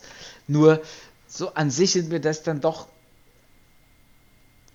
von der Realität her zu viele Zufälle, die da dann aneinandergereiht passieren, die im wahren Leben so gar nicht möglich sind. Also bei einigen würde ich dir auf jeden Fall recht geben. Gibt, gibt eine ganze Menge Zufälle, die da äh, eher so kamen, äh, die ein bisschen, ein bisschen seltsam sind, aber ich glaube, vieles ist wirklich gezielt und weil du das auch mit angesprochen hast mit Heimdall. Heimdall hat ja nur noch das allsehende Auge quasi, der sieht ja alle äh, Lebewesen. Und ich glaube, der wusste schon, wo er den Hulk hin teleportieren muss, sozusagen. Ja, klar. Also das wird schon, wird schon vieles Aber der hat noch nie Doctor Strange gesehen. Nee, das, naja, er hat das allsehende Auge. Er hat auch Dr. Strange wahrscheinlich schon gesehen. Ja, er hat und- ihn noch nicht Angesicht Und so ist es doch am Anfang auch, wo wir gesagt haben, die werden alle nacheinander immer präsentiert, die Charaktere und alles, was dahinter steckt. Und auf einmal wissen alle Bescheid darüber. Wobei sie sich irgendwie auch noch nicht so richtig gesehen haben. Und vorher war es so ein Geheimnis und jetzt ist pff, alles möglich. Ja, das ist klar, es kommt alles. Macht den Film ja auch unterhaltsamer und bleibt im Flow dabei alles. Ist ja auch völlig in Ordnung. Und ich muss sagen, das mit dem Handy, das wollte ich auch nochmal aufgreifen, weil das finde ich eigentlich auch einen sehr starken Moment, weil das irgendwie auch zeigt, wie innig die Freundschaft doch sein muss zwischen Steve Rogers und, und äh, Iron Man äh, oder Tony Stark, äh, weil das hat er ja, ich weiß gar nicht mehr, an welchem, in welchem Ende das war, von Iron Man oder sowas. Oder ich weiß es gar nicht mehr. Irgendwann hat er ja das Handy zu. Ach, von, von. Captain America 3, ne? Civil War. Genau, Civil War. Da hat er ja das Handy dann zugeschickt bekommen. Und ich finde, das ist schon, schon ein krasses Zeichen, dass er dann das Handy offenbar immer zu jeder Zeit mit sich rumträgt. Ja, okay, das aufgeladen ist halt so das Übliche, aber wie gesagt, die alten Klapphandys, die haben ja auch ein bisschen länger funktioniert. Als nur einen Tag. Na, meinst, du, meinst du, er hat das immer mal wieder aufgeladen? oder, oder? Äh, müsste er ja. Also ich, Vielleicht Ja, hat er ja. Induktionen oder was weiß ich durch seinen Anzug und das lädt sich von alleine Ja. auf. ich meine, das ist so ein Technikgeek. Das wird der doch wohl hinkriegen, dass er da kein USB-Kabel mehr So. anschließen muss. Ich weiß nicht. Ich stelle mir das so als tägliche, also wenn er jetzt nicht Iron Man wä- wäre, als tägliche Routine vor, wie er halt einfach irgendwie nach einem stressigen Arbeitstag nach Hause kommt und erstmal dieses alte Klapphandy, was man ja vielleicht irgendwann mal in zehn Jahren oder so gebrauchen könnte. Ach, ich lade es einfach mal mit auf. Aber ich muss sagen, das, weil du tägliche Routine ansprichst, ist sowieso so ein interessantes Thema, was ich äh, mir auch noch so im, im Kopf hatte. Durch Spider-Man kommt das ja so ein bisschen rein. Der bringt ja immer mal wieder diese Film-Assoziation. ich glaube, hier war es Alien unter anderem äh, mit rein und sagt ja dann, ach, was für ein alter Film und so ein Quark. Und offenbar müssen die die ja trotzdem kennen, diese Filme. Das heißt, das sind ja alle so irgendwelche große Superhelden, die sich offenbar abends doch auf die Couch auch fläzen und da mal so eine Filme schauen. Und das fand ich irgendwie sympathisch oder interessant, das so ein bisschen weiter zu spinnen, wie denn der Mega-Superheld offenbar auch zu Hause einfach mal chillt den ganzen Tag. Und sich Alien reinpfeift. Aber, ja. aber ähm, wie alt ist Peter Parker? Soll da 16 sein, ne? Wie ist denn die Altersbeschränkung von diesem Film gewesen? Von, von Alien meinst du? Müsste, also Ja. in Deutschland war es 16. In Amerika haben die ja ein Okay. anderes Rating. Ich weiß gar nicht. Ich bin immer da nicht so richtig. Ich weiß, die haben PG-13 und ich glaube, danach gibt Aber mal ganz ehrlich, Wang, mit 16 hast du doch bestimmt auch schon Dinge gemacht, die man erst mit 18 macht, oder? Eben. Na gut. Dass das in so einem Film äh, beleuchtet wird. Uh, ein 16-Jähriger hat sich einen Film angeschaut, der, den er eigentlich nicht hätte sehen dürfen oder so. Aber ich weiß gar nicht, ist der, ist der wirklich noch äh, 16? War der nicht 16 im ersten Spider-Man oder sowas? Und dann sind doch jetzt irgendwie ein, zwei Jahre schon wieder vergangen, oder? Ja gut, das ist jetzt äh, meine Frage halt. Ja, ich glaube, Ich glaube, der ist schon, ich glaube, schon ist um die bisschen 18 älter. sein, könnte ich mir vorstellen. Echt? Aber ob man dann natürlich Ich glaub, gleich ich diese ganz alten Filme raus, also alt natürlich in Anführungsstrichen, ganz alten Filme rausholt, die man dann guckt, das ist natürlich eine Frage. Star Wars hat Gut, er hat ja auch eine moderne Tante. Ich glaube, ich als Vater wäre da auch ähnlich. Komm, lass mal gucken hier. Auch wenn du 15 bist, können wir 16er oder 18er. Wenn du 16 bist, dann komm. Für die damalige Zeit war das ja auch nicht so gruselig. War halt nur alles dunkel. Was nicht heißt für unsere jungen Zuhörer, dass ihr alle in einen FSK 16 oder 18 Film re- reingehen dürft, wenn ihr. Nee, offiziell geht es 16 nicht, nur 18 hinter seid. verschlossenen Türen. Nein, sowas machen wir Also ich nicht. bin mir ziemlich sicher, dass, dass Peter Parker zu dem Zeitpunkt äh, nicht 18 war. Aber ich weiß halt auch nicht, wie die Altersbeschränkung von Alien war. Aber gut. Vielleicht hat er sich ja auch äh, zusammen mit Tante May angeschaut. Einfach mal so. Also wie gesagt, in Deutschland hat er auf jeden. Fall eine 16 der Alien, das weiß ich. Ähm, aber ne, noch eine interessante Frage, weil wir gerade so ein bisschen in diesem Zeitrahmen sind, wo das auch nochmal mit, mit Alien kam. Ähm, relativ am Anfang, als die auf das Schiff von, ich glaube, Eben, äh, ja, von Ebony Maw war das ja, kommen, Tony Stark und Spider-Man, gab es wieder so eine Szene, die mich echt ein bisschen geärgert hat, weil Tony Stark hat sie ja gerade da irgendwie so ein Loch reingefräst in dieses Ding, äh, wo er dann reingegangen ist. Und er ist kaum drin, da macht er seinen, seinen Helm ab. Und da habe ich mich dann so gefragt, ja, okay, wie willst du denn jetzt atmen können hier? An dieser Stelle dürfte doch auch, wenn überhaupt, nur Restsauerstoff aus dem Schiff sein. Ähm, aber grundsätzlich dürfte es doch da auch große Probleme geben. Und das sind dann immer so Fehler, wo ich mir denke, zeig doch ganz kurz, wie er das Licht, Loch einfach wieder dicht macht. Macht er ja in der Szene später auch irgendwann. Ja, dann Das hast du ein Problem so- damit. Ich kann damit super leben. Ja, Dass man das ist nicht jetzt so- kein. Das sind sowieso Kleinigkeiten, okay. Ja, Da kann ich auch noch eine Kleinigkeit. Was macht der Hulkbuster in Wakanda? Wie kommt er da hin? ja, der ist halt überall. Das ist auch so ein Ding, ey. Was ich aber tatsächlich ganz cool fand, äh, dass, dass Hulk immer wieder gesagt hat, nee, ich will nicht. ja, das fand ich auch richtig gut. No. fand ich sehr charmant, nachdem er so auf Hulk hat Angst. Hulk hat Angst, ja. Unglaublich. Und äh, wie er dann auch überhaupt nicht mit dem Hulkbuster umgehen konnte. Ähm, Also, ich habe zwei Dinge, die mich an dem Film wirklich ein bisschen stören. Das erste ist dieser Nanotech-Anzug von Iron Man, der ja mir irgendwie zu overpowered ist. Was der da alles raushauen kann und wie, wie, boah, ey, das ist mir zu, zu viel das Gut. Das ist mir zu gepimpt, das Ding. Ja, aber es ist Nanotechnologie. die Ja, aber auch so zum sehen. Schluss auf, den, auf dem Titan, wo sie da gegeneinander kämpfen und wie der sich dann immer wieder selbst regeneriert und was er da für Waffen rausholt aus, aus seinem, seiner Hosentasche, sage ich mal, aus diesem Anzug da, was, das, was da alles für Fähigkeiten und Möglichkeiten gibt, das war mir eine Nummer zu groß. Ja, aber guck mal, der hat jetzt zehn Jahre quasi entwickelt. äh, Klar, seinen, klar. Seinen Anzug. Trotzdem ist das mir eine Nummer zu groß gewesen. Der war für mich als, wenn ich mir Iron Man 1 angucke und jetzt, äh, 10 Jahre, 15 Jahre später, hat der so ein Ding da kreiert. Respekt Aber der ist ja auch der natürlich. Superbrain. Also, der, Ja. ich kann mir das schon gut vorstellen. Aber war das nicht ein bisschen zu viel? Da ist Sahnehaube und Kirche und Streusel noch oben drauf. Also, ich muss sagen, das habe ich jetzt gar nicht so. Äh, Es passt ja super rein, aber ich finde, das ist, das haben die auch, be, glaube, haben auch einige nach dem Film gesagt, irgendwie war mir Iron Man zu krass. ja, trotzdem hat er nichts gerissen bekommen. Naja, doch schon. Konnte er auch nicht gegenhalten. Und jetzt kommt's. Also die Knockout-Szene schlechthin. Im wörtlichen Sinne. Peter Quill. Die haben den Handschuh fast runter. ja. Die ich haben den. Handschuh fast runter. Und jeder wusste, nee, macht es bitte jetzt nicht. Macht es bitte nicht, aber ihr werdet es machen. Und er klatscht ihn da eine weg und alles geht wieder von vorne los. Nee. Ist für mich der größte Fehler im Film. Geht so nicht. Geht leider nicht. Ja. Also gerade weil es ja auch allen bewusst ist, dass der da mit dem, was er gerade an Scheiße labert, der Peter Quill, alles zerstören könnte, was die da gerade aufbauen, dachte ich mir auch, ey, okay, hier ist gerade nicht jeder, ich, ich glaube hier die, die, ähm, wer war denn Telepathin? das, Drax oder sowas? Drax. Irgendeiner war gerade nicht beschäftigt mit Thanos. Hm. Der hätte einfach zu Peter gehen müssen, ihm auf die Fresse schlagen sollen. Also das Die, war wirklich. die haben doch auch an dem Handschuh nur rumgezogen. Die hätten auch mal kurz äh, den, den, den wegschießen können oder, Ja. oder, oder einspinnen. Also das hat mir Ja. überhaupt nicht gefallen. Das war mir so erzwungen, das Ding. War es auch. Ich meine, es war gut in Szene gesetzt dann, wie auch, wie auch Spider-Man den ja schon in der Hand hat, den Handschuh, Mhm. und dann aber trotzdem noch in der letzten Sekunde irgendwie wieder weggerissen wird. Also ich finde, da wird ja auch krass mit den Hoffnungen der Zuschauer dann Ja. gespielt. Ähm, von dem Aspekt her war es schon gut gemacht, aber es ist wirklich eine sehr beschissene Szene, finde ich auch. Hm.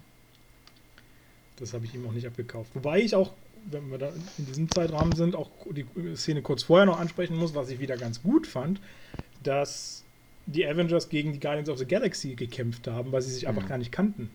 Ja. Es wäre mir irgendwie auch ein bisschen zu lame gewesen, wenn sie dann so stehen, ach, ach, ihr seid auch hier, um Thanos fertig zu machen. Na ja, okay, dann, dann machen wir mal ein Ding. Das wäre jetzt auch kacke gewesen. Ich fand es so charmant, irgendwie zu dem, zu, dem, zu dem Anzug, nicht der Anzug, zu dem Mantel, die Decke des Todes oder so, Drax, wo er das eingewickelt wird. Das ist sowieso immer. Also, Wer ist Gamora? Was ist Gamora? Wo ist Gamora? Das war so geil. Das war tatsächlich nur eine Idee, die im Nachhinein kam. Das haben sie dann nochmal li äh, lippensynchron übersprochen. Ah, okay. Ich weiß gar nicht, was die original gesagt haben, aber ähm, Das war ja ziemlich, also war das nicht ziemlich improvisiert von, von Batista? ja, wie gesagt, ich glaube, Peter Quill hatte die Idee, wenn ich mich nicht täusche, und dann hat, wurde das lippensynchron nochmal nachgesprochen.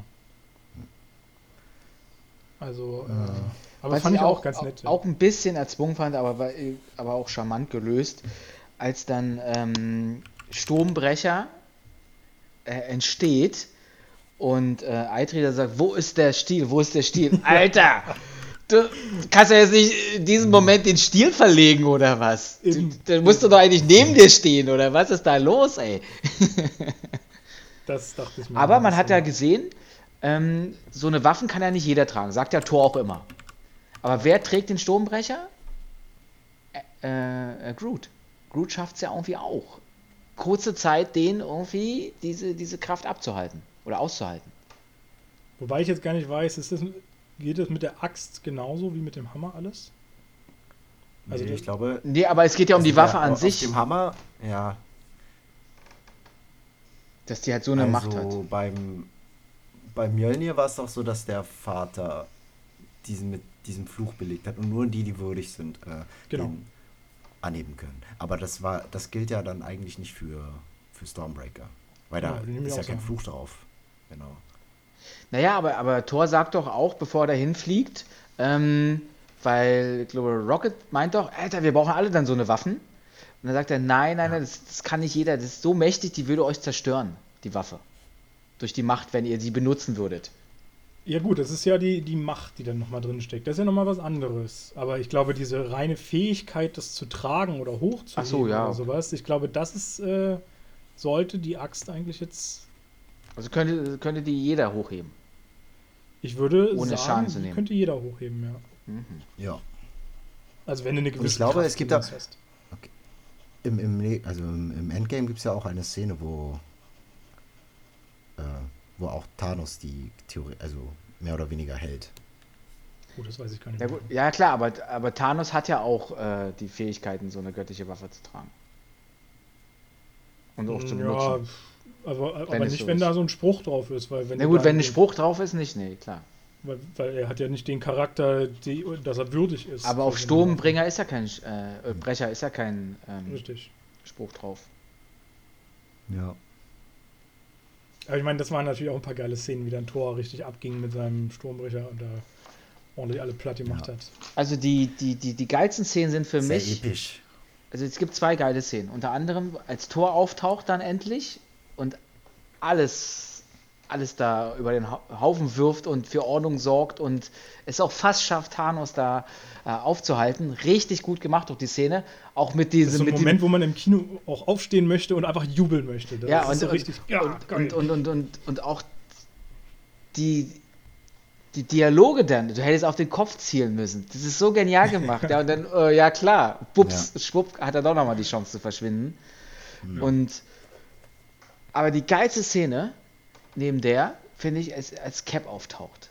In diesem, in Ja, diesem, die ist in diesem. Bahnhof, wo dann die U-Bahn da durchfährt oder die S-Bahn, keine Ahnung. Und dann auch die Musik dazu und dann wird der Stab geworfen, er hält ihn fest und er ist eigentlich für mich so der, der, der beste Avengers vom Charakter her. ja, weil er jetzt auch männlich aussieht, muss man ja ehrlich sagen, mit seinem Bart und so. Das, Der ist viel ja reifer geworden und yes! Und er steht für was ein. Und äh, ist irgendwie, er ist, er ist er erwachsen geworden. In seiner Rolle hat er sich wiedergefunden. Perfekt.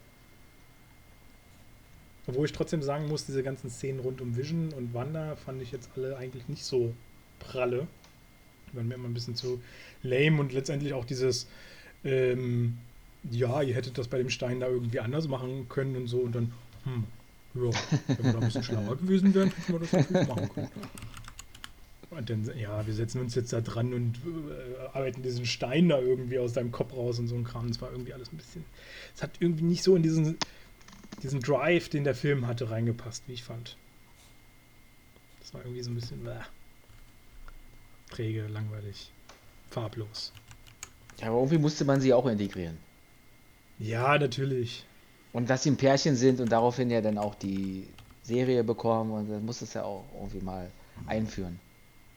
Ja, Die haben ja auch, also die, die Wanda hat ja auch, ähm, also ich habe den ja auf, äh, boah, bin mir jetzt nicht ganz sicher, aber ich glaube, sie hat da auch ihren russischen Akzent verloren, ne? Dann in diesem ich Film. glaube ja. Also die, ja, das spielt ja in Schottland und äh, waren die da einfach zu faul oder wie kam das? Das Das ich ist ja noch immer nicht. noch derselbe. Ja. Aber das ist Aber mir auch ich habe keinen Bock aufgefallen. mehr, Ja. so einen russischen Akzent da zu sprechen. Oder so einen fiktivischen russischen Akzent oder so. Aber ja, sie hat nochmal eine Sprachschule mit- zwischendurch gemacht. die Wanda, ja. Und warum haben die eigentlich äh, den Transponder, also Vision den Transponder deaktiviert, dass sie nicht mehr gefunden werden? Weil die unter sich sein wollten, ein bisschen knutschen, fummeln? Ja, bestimmt.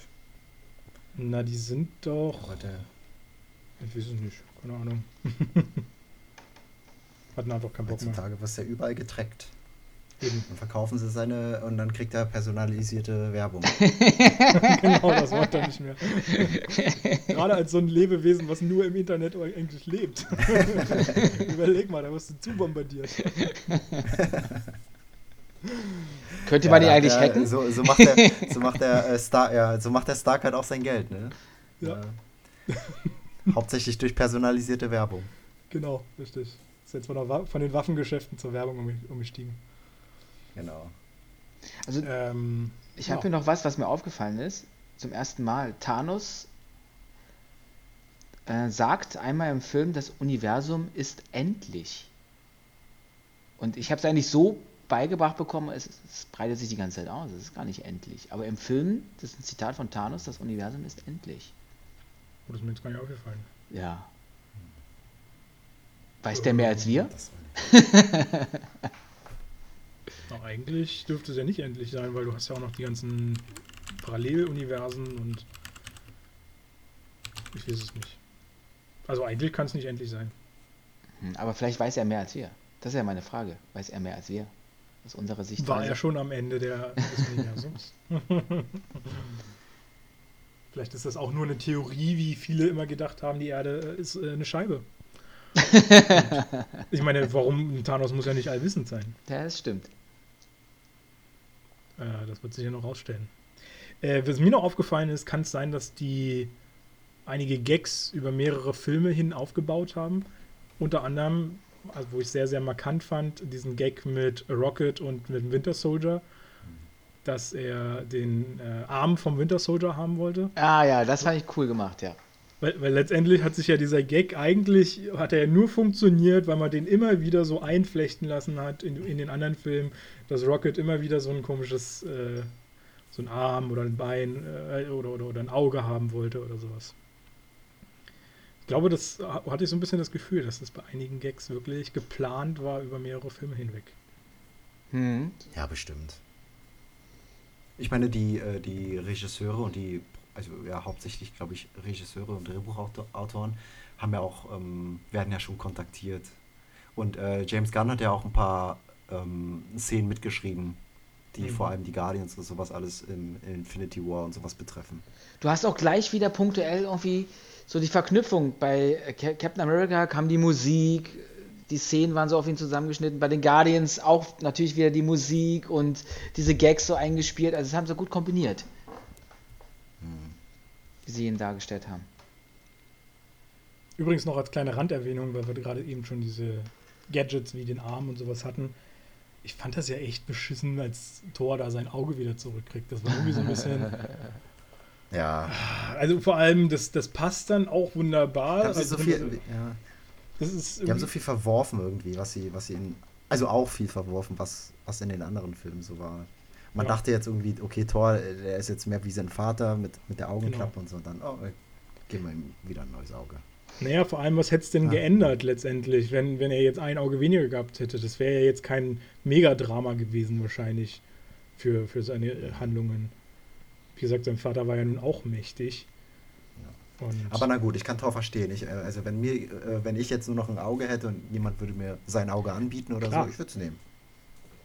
Ich würde Also schon das- gerne mit beiden Augen sehen. Das ohne Frage. Aber das ist ja auch, ich meine, er schiebt sich das einfach nur rein, das muss mit nichts vernetzt werden und äh, er kann dann relativ äh, zeitnah gleich sehen. Und das ist alles ein bisschen. Also die Szene hat mir echt nicht gefallen tatsächlich. Das hätten sie vielleicht einbauen können, irgendwie auch später von mir aus oder so, aber so fand ich es nicht cool. Ich habe die so hingenommen, wie sie war. Es wirkte halt so ein bisschen, als ob die. Produzenten gesagt haben, ja, ja, okay, das wird jetzt teurer, wenn wir das jetzt die ganze Zeit da ausschminken müssen oder was weiß ich. Äh, machen wir es doch einfach, dann kriegt er sein Auge zurück, dann kann er wieder ganz normal äh, auftreten, da braucht man nicht irgendwo mit Schminke oder digitalen Effekten nacharbeiten, das ist ein Quark. So wirkte das für mich. Also Ich finde, es wurde halt da der Unterschied nochmal deutlich. Er ist nicht Odin und er, er ja, hat jetzt wieder schönes Aussehen. Vielleicht auch für das weibliche Publikum. Ja, ich glaube, das ist auch so ein Fakt. Also ich glaube, die, äh, dass ja viele Frauen wirklich in diese Filme teilweise auch reingegangen sind, weil sie eben sehr diese Charaktere angehimmelt haben. Obwohl ich dann natürlich niemandem was unterstelle. Ich habe mir mal, es ist wirklich eine sehr, sehr plumpe Sache. Vielleicht schneiden wir das auch raus. Aber ähm, es, gibt, es gibt ja, es, es gibt ja ähm, zu Recht die Debatte über Blackfacing. Ja. Wenn jetzt ein weißer Schauspieler sich schwarz schminkt. Ähm, Gamora ist ja eigentlich eine, eine dunkelhäutige Sch Schauspieler und die, also da wird Greenfacing betrieben. Also sie wird jetzt grün geschminkt.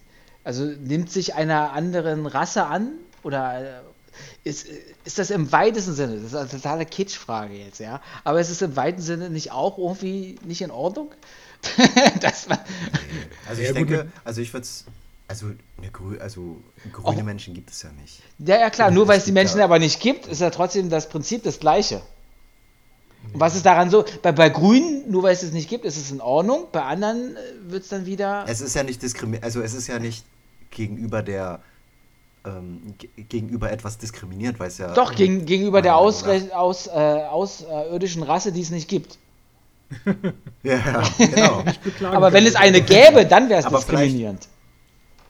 Ja, dann ja, aber äh, so gibt es ja keine, keine grüne Rasse, sage ich, keine grüne Menschenrasse oder so. Aber ich, also was ich vielleicht schon als diskriminiert erachten würde, ist, warum man halt eine, äh, ja, warum man die vielleicht nicht dunkelhäutig lässt oder so. So, so ja, das, das, das, das genau, das, das wäre so die nächste Frage gewesen. Nicht. Wobei das aber auch so ein bisschen dazu passt, dass einfach natürlich alle im äh, Weltall, die da irgendwo geboren sind, auch in der Regel andere Hautfarben hatten. So, und jetzt kommen wir mal wieder auf das zurück, wo es, wo es darum geht. Es geht, es, geht es geht hier ja um einen Film. Und das ist nicht eins zu eins die wahre Realität. Und da kann man sich da schon mehr Freiheiten rausnehmen. Das ist so genauso, muss ein Kranker einen Kranken spielen oder kann ein normaler Schauspieler auch einen Kranken spielen oder Behinderten oder sonst irgendwas. Ja, es, da, und irgendwann verliert sich, finde ich, dann diese Debatte und dann kann ich auch so, so einen Schwachsinn hier aufmachen mit Greenfacing und denke mir, okay, ja, was, also, was soll das? Ist doch künstlerische Freiheit im Endeffekt. Jein, also ich glaube, das Problem ist einfach, also je enger man es fest, je absurder wird es auch. Ich glaube, bei diesem Thema Blackfacing, das ist halt noch ein sehr, sehr großes äh, Ding. Also es gibt ja nun mal einfach sehr, sehr viele People of Color, die man eben auch besetzen könnte, die auch großartige Schauspielleistungen abliefern und ja. sowas. Und wenn man halt so eine Rolle drin haben will, ist das sowas, wo ich sage, okay, das kann man besetzen. Weil, sobald es so ein bisschen um Krankheiten geht oder so, da kommt ja dann für mich schon immer die Frage, wie ist die Rolle geschrieben? Ist die auf die Figur geschrieben oder ist die Rolle einfach existent und die Figur muss sich auf die Rolle anpassen? Das ist ja für mich da schon wieder ein großer Unterschied, was einfach bei, ähm, bei beim einfachen komplett reduzierten Aussehen ja gar keine Rolle mehr spielt und völlig un uninteressant ist. Ähm, und deswegen, also Blackfacing an sich kann ich vollkommen nachvollziehen, dass man das äh, kritisiert. Weil ich auch sagen muss, ich habe in letzter Zeit, ich weiß nicht mehr, welcher Film es war, es waren auch schon zwei oder drei Filme, die auch relativ neu waren, wo es genau umgekehrt war, wo äh, eine, People of Color sich weiß geschminkt, geschminkt hat. Was ich dann auch ein bisschen kritisch fand. Ähm, ich müsste aber tatsächlich echt nochmal recherchieren, welcher Film das war. Das kann ich jetzt aus dem Kopf gerade nicht sagen. Ähm, also wie gesagt, rein beim, beim wenn es um das Thema Blackfacing geht, finde ich das akzeptabel. Und um das Thema mit den Grünen nochmal aufzugreifen, auch hier, wie gesagt, finde ich es einfach äh, okay, weil es keine, weil man damit halt keine spezielle Rasse oder ähnliches äh, diskriminiert, ähm, ja. die es bisher gibt geht ja wirklich nur darum, letztendlich, warum kann das nicht jemand machen, der eben diese Hautfarbe schon hat, wenn man das unbedingt drin haben will. Und es gibt nun mal keinen, der eine grüne Hautfarbe hat. Man hätte ja auch eine ich. Schildkröte nehmen können für ihre Rolle oder einen Frosch. Ja, genau. Und Frosch hat natürlich immer Bock, einen Menschen zu spielen. ja, selbstverständlich. Nein, bin ich bei Blackface bin ich vollkommen auch auf deiner Seite dass, äh, warum man das nicht mit einer anderen farbigen Person besetzt, wenn die Rolle das schon hergibt. Nur ich wollte ja so ein bisschen den Surrealismus jetzt hier mal anklingen lassen, ja. was so auch da mitspielt. Wenn man es zu weit denkt, dann wo hört das auf, wo fängt das an, wo ist es noch richtig, wo wird es dann wieder ein bisschen verschwommen. Also grundsätzlich gebe ich dir da auch recht. Wie gesagt, ich habe das ja auch, glaube ich, schon mal erwähnt, auch im Podcast hier mit dem Film Music, wo das eben mit, diesem, mit dieser Krankengeschichte ja auch Thema war, der jetzt dieses Jahr rauskam. Es ist, es wird leider mittlerweile zu eng gefasst und zu doll auf jedes Detail geguckt und irgendwann ähm, muss man halt auch einfach sagen, dass eben künstlerische Freiheiten wirklich auch wichtig sind ähm, und dass auch nicht alles eben so funktioniert, wie gesagt, gerade bei Krankheiten, wo kannst du zum Teil eben nur richtige Leute besetzen, die das genauso interpretieren, wie du als Regisseur es dir wünschst und vorstellst. Ähm, weil das eventuell ein Kranker nicht in dieser Leistungsfähigkeit so umsetzen könnte. Oder es zumindest schwerer wäre, so einen zu finden. Weil das, das ist natürlich auch so ein Ding. Ich muss nicht zwanghaft, finde ich, einen Film mit jemandem besetzen, wenn es nachher nur eine oder zwei Personen auf der Welt gibt, weil vielleicht der Film von einer ganz speziellen Krankheit oder ganz speziellen was weiß ich, handelt. Und wenn es dann nur eine oder zwei Personen auf der Welt gibt, dann wäre es albern, den Regisseur dazu zu zwingen, genau diese eine oder zwei Personen nehmen zu müssen. Hm. Es ist ein schwieriges Thema, auf jeden Fall. So. Machen wir Schluss, oder? Zum Film. die Stille. Die Sonne geht ja, unter. Also viel, viel mehr habe ich tatsächlich auch. Ich habe auch nichts. Nicht nichts mehr, so wirklich. Außer, dass ich finde, dass die Russo-Brüder geniale Regisseure sind und ja. ähm, mir jeder Film von ihnen auch sehr gut gefällt. Die haben es einfach drauf. Und die haben uns wahrscheinlich auch so verwöhnt. Ja, weil ihr Stil, den kann, man, den kann man gut annehmen. Und vor allem, wie sie es geschafft haben, so viele Schauspieler auf eine Leinwand zu vereinen und die ganze Story. Also für mich der beste Marvel-Film von allen.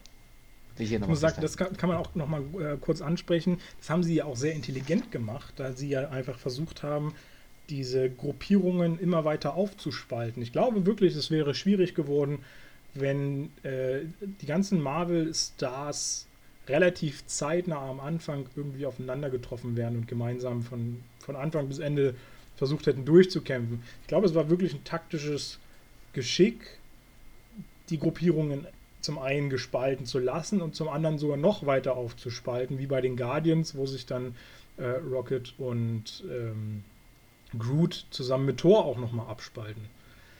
Ähm, dadurch war es, glaube ich, einfacher, das, die, die, die Geschichte zu erzählen. Auf jeden Fall spannender, weil du hast dann halt mehr ja. zu sehen und ähm, so ja, vor allem funktioniert es auch besser, weil es wäre natürlich komisch gewesen, wenn da wirklich alle 24 Avengers direkt bei Black Panther da gewesen wären. Die hätten, glaube ich, die anderen Viecher alle easy peasy in fünf Minuten alle erledigt gehabt. Hm. Äh, ist natürlich ein bisschen, bisschen dramatischer der Kampf, wenn du dann nur drei oder vier da hast, die so eine richtige ordentliche Power haben. Äh, und auch bei Thanos, wenn da alle gestanden hätten und ihm versucht hätten, den Handschuh abzuziehen, dann wäre der äh, gerade mit, mit Wanda, wenn die daneben gewesen wäre, das wäre easy peasy, wäre der Handschuh da weg gewesen. Ähm, also in dem Moment sehr, sehr taktisch. Äh, was ich noch gesehen hatte, und das fand ich auch noch ganz neckisch, weil das wollte ich eigentlich schon bei, beim letzten Torfilm ansprechen, habe ich dann aber irgendwie vergessen. Ähm, Tom Holland hat das Skript gar nicht bekommen. Der durfte es gar nicht lesen für diesen Film. Weil er nämlich das in, für, für Homecoming und, und andere Filme hat er einfach schon zu viel in den Medien immer verraten gehabt. Aber meint, meint ihr, das stimmt? Meint, meint ihr, das stimmt? Das äh, glaube ich tatsächlich, weil, also ich meine, er ist ja nun mal noch auch ein verdammt junger und die labern und sind in den Medien präsent ah. und ich kann mir schon vorstellen, dass du das nicht immer alles abwägen kannst, was du hättest noch nicht verraten sollen. Ich glaube, ich glaube, ich glaube, es gab ja auch schon alles Es gab irgendwie auch einen Livestream äh, bei, bei Instagram, den er mal gemacht hat, wo, glaube ich, das Poster vorgestellt wurde, obwohl es noch gar nicht vorgestellt werden durfte von, von Infinity mhm. War. Also er hatte das Poster irgendwie zu Hause liegen und da war wohl auf der Rückseite so ein Post-it oder sowas dran. Hier äh, streng geheim, darf noch keiner sehen oder bla. Und er hat es aber wohl ausgerollt und, und gezeigt und bla. Und das erst im Nachhinein oder so gesehen. Also ich kann mir das schon. Also es wird ja auch, Es wird ja auch gesagt, dass, äh, dass er zum Beispiel, er war bei einer Talkshow und hat gesagt, dass, dass er nicht wusste, dass, dass es diese, äh, jetzt bei Endgame diese eine Beerdigungsszene gab. Mhm. Glaube ich nicht. Ich glaube, der wusste das. Das wird halt nur so. Ja, ich kann mir schon vorstellen. Kommt halt immer gut an, wenn er das, wenn er das, äh, wenn er das so, wenn er halt was anderes erzählt. Also ich, ich glaube, die wussten alle schon, wie das. Also klar, ähm, die haben bestimmt mehrere Szenen und sowas gedreht, aber irgendeine davon wird schon stimmen. Ja gut, aber erinnere dich mal an äh, Star Wars hier, diese berühmte Szene, äh, Luke, ich bin dein Vater. Es kannten, glaube ich, bis zur Kinoveröffentlichung fünf Leute das Ende. Alle anderen, selbst die Schauspieler, wussten nicht, was da gesagt wird. Aber die, aber ja, aber die, die das gedreht haben? Nee, also selbst die, die, die dort.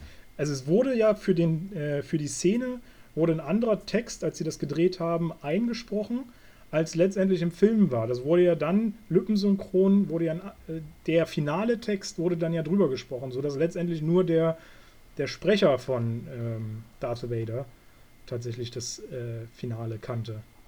Und das, insgesamt, insgesamt waren es, glaube ich, fünf Leute oder sowas, die, die letzte, also diese entscheidende Szene da kannten. Ich finde es aber auch recht spannend, wenn du was nicht erfährst, du fährst zum Set und du musst dich auch motivieren, deine Emotionen dann reinbringen in so eine Szene. Und dann fährst du dahin, ja. denkst dir, ja, heute wird ein schöner Tag. Und dann erfährst du auf einmal, ja, der stirbt jetzt und du musst eine Trauerszene spielen. Ja. Und denkst dir, ich bin ja selbst geschockt, dass der stirbt. Und dann hast du dann wahrscheinlich irgendwie mehr Input, das rüberzubringen, weil du selber so ergriffen bist. Glaube auch. So manches kann man da aus dem Aspekt äh, sehr gut rausholen, dann auch noch von den Schauspielern. Um die noch ein bisschen zu kitzeln. Und witzigerweise soll relativ ähnliches bei Mark Ruffalo sein, weil der auch sehr viel in den, in den Interviews äh, gespoilert hat. Und, und bei ihm soll es so gewesen sein, wobei das auch nicht klar ist, ob es so ist, dass er ein Fake-Script bekommen hat. äh, also was quasi ganz, oder ein bisschen eine andere Story erzählt, als da stattgefunden hat, damit er aber was in der Hand hat. Und er hat wohl gesagt, wobei das hier eher aus Jux war, dass ihm das Fake-Script besser gefallen hat als das, äh, was er jetzt letztendlich gespielt hat. genau, und was ich nämlich dann passend zu Tor 3 noch sagen wollte, eigentlich beim letzten Mal, da ist ihm ja auch schon so ein extremer Patzer nämlich passiert. Ich weiß nicht, ob ihr das mal gehört hattet. Er hatte bei der Premiere von Tor 3, hat er vorher äh, bei Instagram einen Livestream gemacht und hat vergessen, den auszuschalten oder nicht, nicht richtig ausgeschaltet und hat damit die ersten zehn Minuten des Films live gestreamt auf Instagram. das ist natürlich auch ziemlich scheiße. Hm. Gerade bei so einem Kann man Film, machen. Aber ja, ich glaube, der hat ordentlich äh, Stress bekommen erstmal mit den Produktionsfirmen. Gut, aber das hat ja jetzt nicht mit dem Skript zu tun. Das sind ja so andere Fehler, die passieren, egal ob du das Skript im Vorfeld schon weißt oder nicht. Ja, aber das mit dem, mit dem Rausposaunen, ich glaube, die sind auch äh, da sehr empfindlich geworden, was ich nicht schlecht finde, weil es kommt irgendwie alles raus. Siehst du auch in der Politik. Die machen da eine geheime Sitzung mit, mit Merkel und zehn Minuten später irgendwo hier in den Medien weißt du schon, was da alles abging, weil da irgendeiner wieder plappert. Und genauso müssen sie sich ja auch schützen. Und ich muss sagen, ich finde das ja auch gut, wenn man sich wirklich darum kümmert und, und das versucht, bestmöglich alles zu verheimlichen. Weil es ist schon einfach geiler, wenn du im Kino sitzt und ein Erlebnis hast, wo du nicht vorher weißt, wo geht es drauf hinaus. Und deswegen habe ich mir ja auch angewöhnt, zum Beispiel keine Trailer oder ähnliches mehr zu gucken. Und ich habe es auch bei einigen Filmen schon gemerkt, wo ich dann im Nachhinein den Trailer gesehen habe, dass diese Filme nie funktioniert hätten für mich, wenn ich den Trailer gekannt hätte. Gab äh, Ende letzten Jahres gab es einen Film, wo im Trailer die wesentlichen Fakten schon erzählt wurden, ähm, wo, ich, wo ich im Film aber so da saß und dann, what the fuck, das ist jetzt gar nicht real, wo so erst nach 40 Minuten gab es eine Kehrtwende, die ich überhaupt nicht erwartet habe. Und im Trailer aber schon in der ersten Sekunde zu sehen ist. Hm, also das ist, glaube ich, auch die hohe Kunst, einen Trailer so zu gestalten, dass er ansprechend ist, aber auch nicht zu viel ja. verrät. Manchmal ist ein Trailer aber auch gut für die, für die Filmproduktion, wenn du einen Scheißfilm hast, zum Beispiel so ein Komödienfilm, dann haust du da alle Gags rein und denkst dir, boah, ist das ein lustiger Film und dann war es das ein Feuerwerk, was auch im Film nur noch zu sehen ist. da kannst du viel falsch machen mit, mit dem Trailer. Absolut. Und deswegen, aber also deswegen allerhöchsten Respekt vor allen, die es noch versuchen, solch elementare Szenen geheim zu halten, um dem Publikum noch einen Wow-Effekt zu äh, entlocken.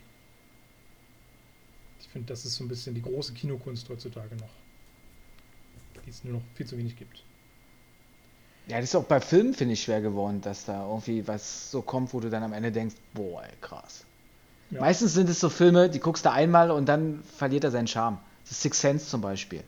So als Klassiker. Wenn du den einmal kennst, weißt du halt schon, wie das Ende ist. Aber wenn du es nicht Problem- kennst, wenn du es nicht kennst, dann ist es genial.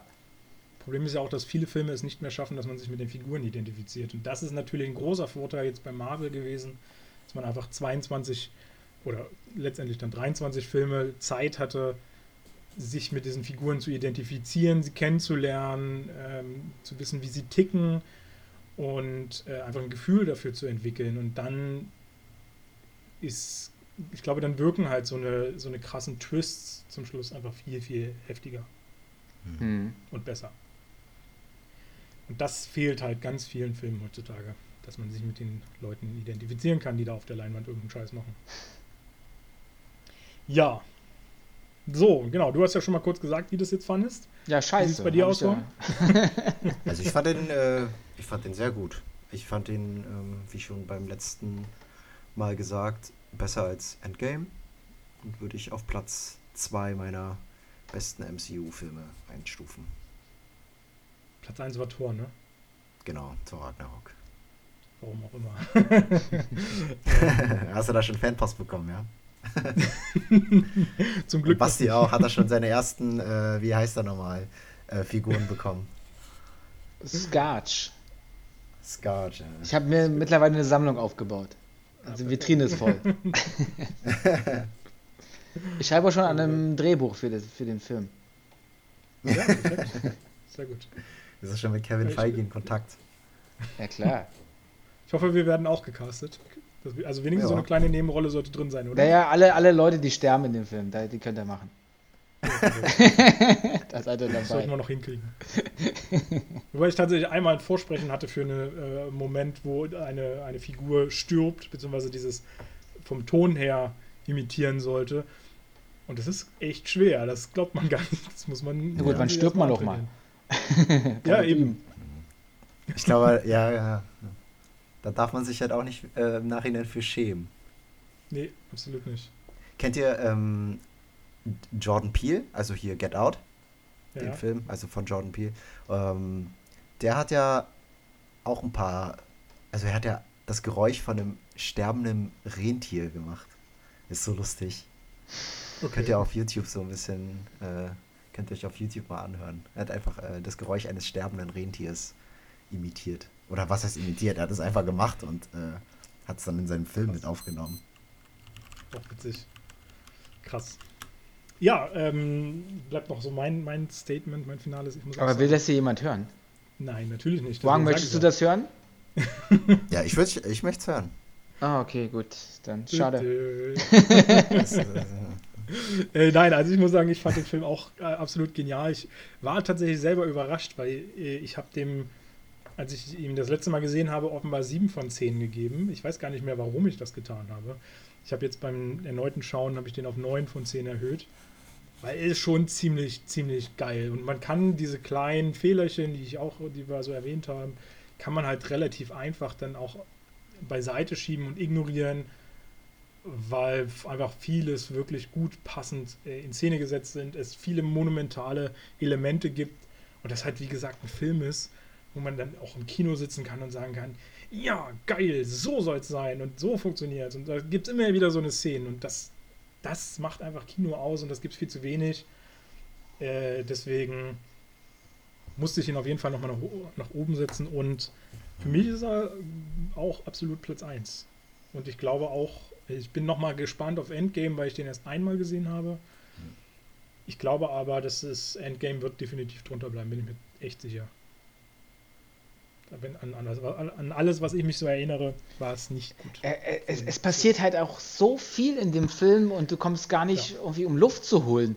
Und immer hast du diesen, diesen Zwiespalt, so, oh, oh Thanos, äh, schafft er das jetzt? Oh, wie, wie, oh, gerade noch, oh, gut. Und weiter geht's. Oh nein, oh, die nächste Gefahr. Hm, Was ist hier los? ja, also du bist voll im Film das drin. alles in zweieinhalb Stunden. Ich meine, man Ja. muss ja sagen, Endgame geht drei Stunden und wir hatten jetzt auch schon einige, die um die zweieinhalb gingen. Also hier ist halt wirklich richtig Power drin und es passiert so viel, es ist an so vielen Orten. Äh, es sind so viele Figuren, es ist einfach Wahnsinn, dass man, dass man das geschafft hat, in zweieinhalb Stunden so viel unterzubringen. Und ich habe mich echt nach einer halben Stunde auch gefragt, oh Gott, wie soll, wie, wie soll man denn jetzt bitte zu dem Ende, was wir alle kennen, das noch schaffen in dieser kurzen Spielzeit, die jetzt noch vor uns liegt. Und äh, aber großartig umgesetzt. Und ja, wenn ich mir dann Endgame angucke, der drei Stunden geht, nochmal eine halbe Stunde länger, da haben sie einfach dann doch irgendwie nicht so dieses Pacing reingekriegt. Ja, großartiges Ding. Super. Haben wir noch irgendwas? Ich durch, nicht. Wa? Ich auch nicht. Sehr schön. Dann danke ich euch vielmals, dass ihr wieder mit dabei wart. Ich freue Sehr mich gerne. auf welchen Film gucken wir als nächstes? Ant-Man. Ant-Man and the Wasp. Ant-Man and the Wasp, genau. Ähm, ich dachte ja immer, dass gleich Endgame, äh, Endgame hinten anschließt an Infinity War, aber ja, es ist tatsächlich ja, dass da noch der sich mal mit dazwischen gemogelt hat. Ähm, bin ich aber auch gespannt. Habe ich auch erst einmal gesehen. Ja, liegt auch schon weit zurück. Mhm. Ja. Ich glaube, ich habe naja, den auch wirklich gucken. tatsächlich äh, hintereinander weg mit Ant-Man geschaut, weil ich wollte den Ant-Man eigentlich ursprünglich nicht sehen.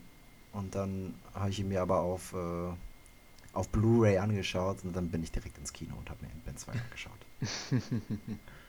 aber ich glaube, das ging vielen so. Ant-Man war ja gar nicht so hat nicht so die Begeisterungsströme, glaube ich, bei den Leuten hervorgerufen, wobei ich ja sagen muss, dass er mir recht gut gefallen hat. Ist schon einer der besseren gewesen. Für mich zumindest. Aber es ist halt auch natürlich nicht der, der große Superheld oder so, wie man ihn auf dem Schirm hat. Also wenn man von hm. Marvel-Superhelden redet, dann fällt halt nicht Ant-Man in der Regel. Ja. Als Begriff. Also ich bin ja generell so ein Typ, der ähm, also du schaust ja keine Trailer an, ich schaue mich Trailer schon gerne an äh, und äh, recherchiere auch tatsächlich, ähm, wer am Drehbuch und sowas alles mitwirkt, etc. Und hätte ich, also das habe ich bei Ant-Man halt nicht gemacht und habe dann später herausgefunden, dass er hier Edgar Wright da Drehbuch geschrieben hat. Und dann, ja, hätte ich vorher mal machen sollen. Dann hätte ich mir auch direkt zum Kinostart angeschaut, vermutlich. Ja, also so ein bisschen Regisseur, Drehbuch und so, das gucke ich durchaus auch immer mal vorher drauf. Äh, das kriegt man ja auch einfach so ein bisschen mit häufig. Ähm, da lockt mich dann auch einiges ein bisschen mehr ins Kino. Ähm, hier auf Reminiscence zum Beispiel dem, demnächst habe ich auch äh, nur Bock wegen des Casts irgendwie. Sonst, ich habe jetzt keine Ahnung von der Story oder so. Aber, aber den, ja, ich habe den Trailer gesehen. Ich fand den jetzt irgendwie nicht so. Hat mir nicht so gefallen, der Trailer. Auf jeden Fall. Naja, Aber ich werde mir trotzdem Monat, anschauen.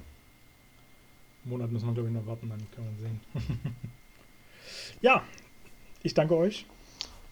Danke auch. Jo.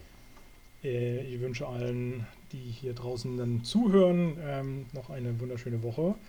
Ähm, wir gucken mal, wir könnten eigentlich nächste Woche dann vielleicht noch das äh, letzte Gewinnspiel starten. Mal schauen. Und äh, ja, habt ein paar schöne sonnige Tage bleibt gesund und munter. Und bis demnächst in diesem Kino. Tschüss.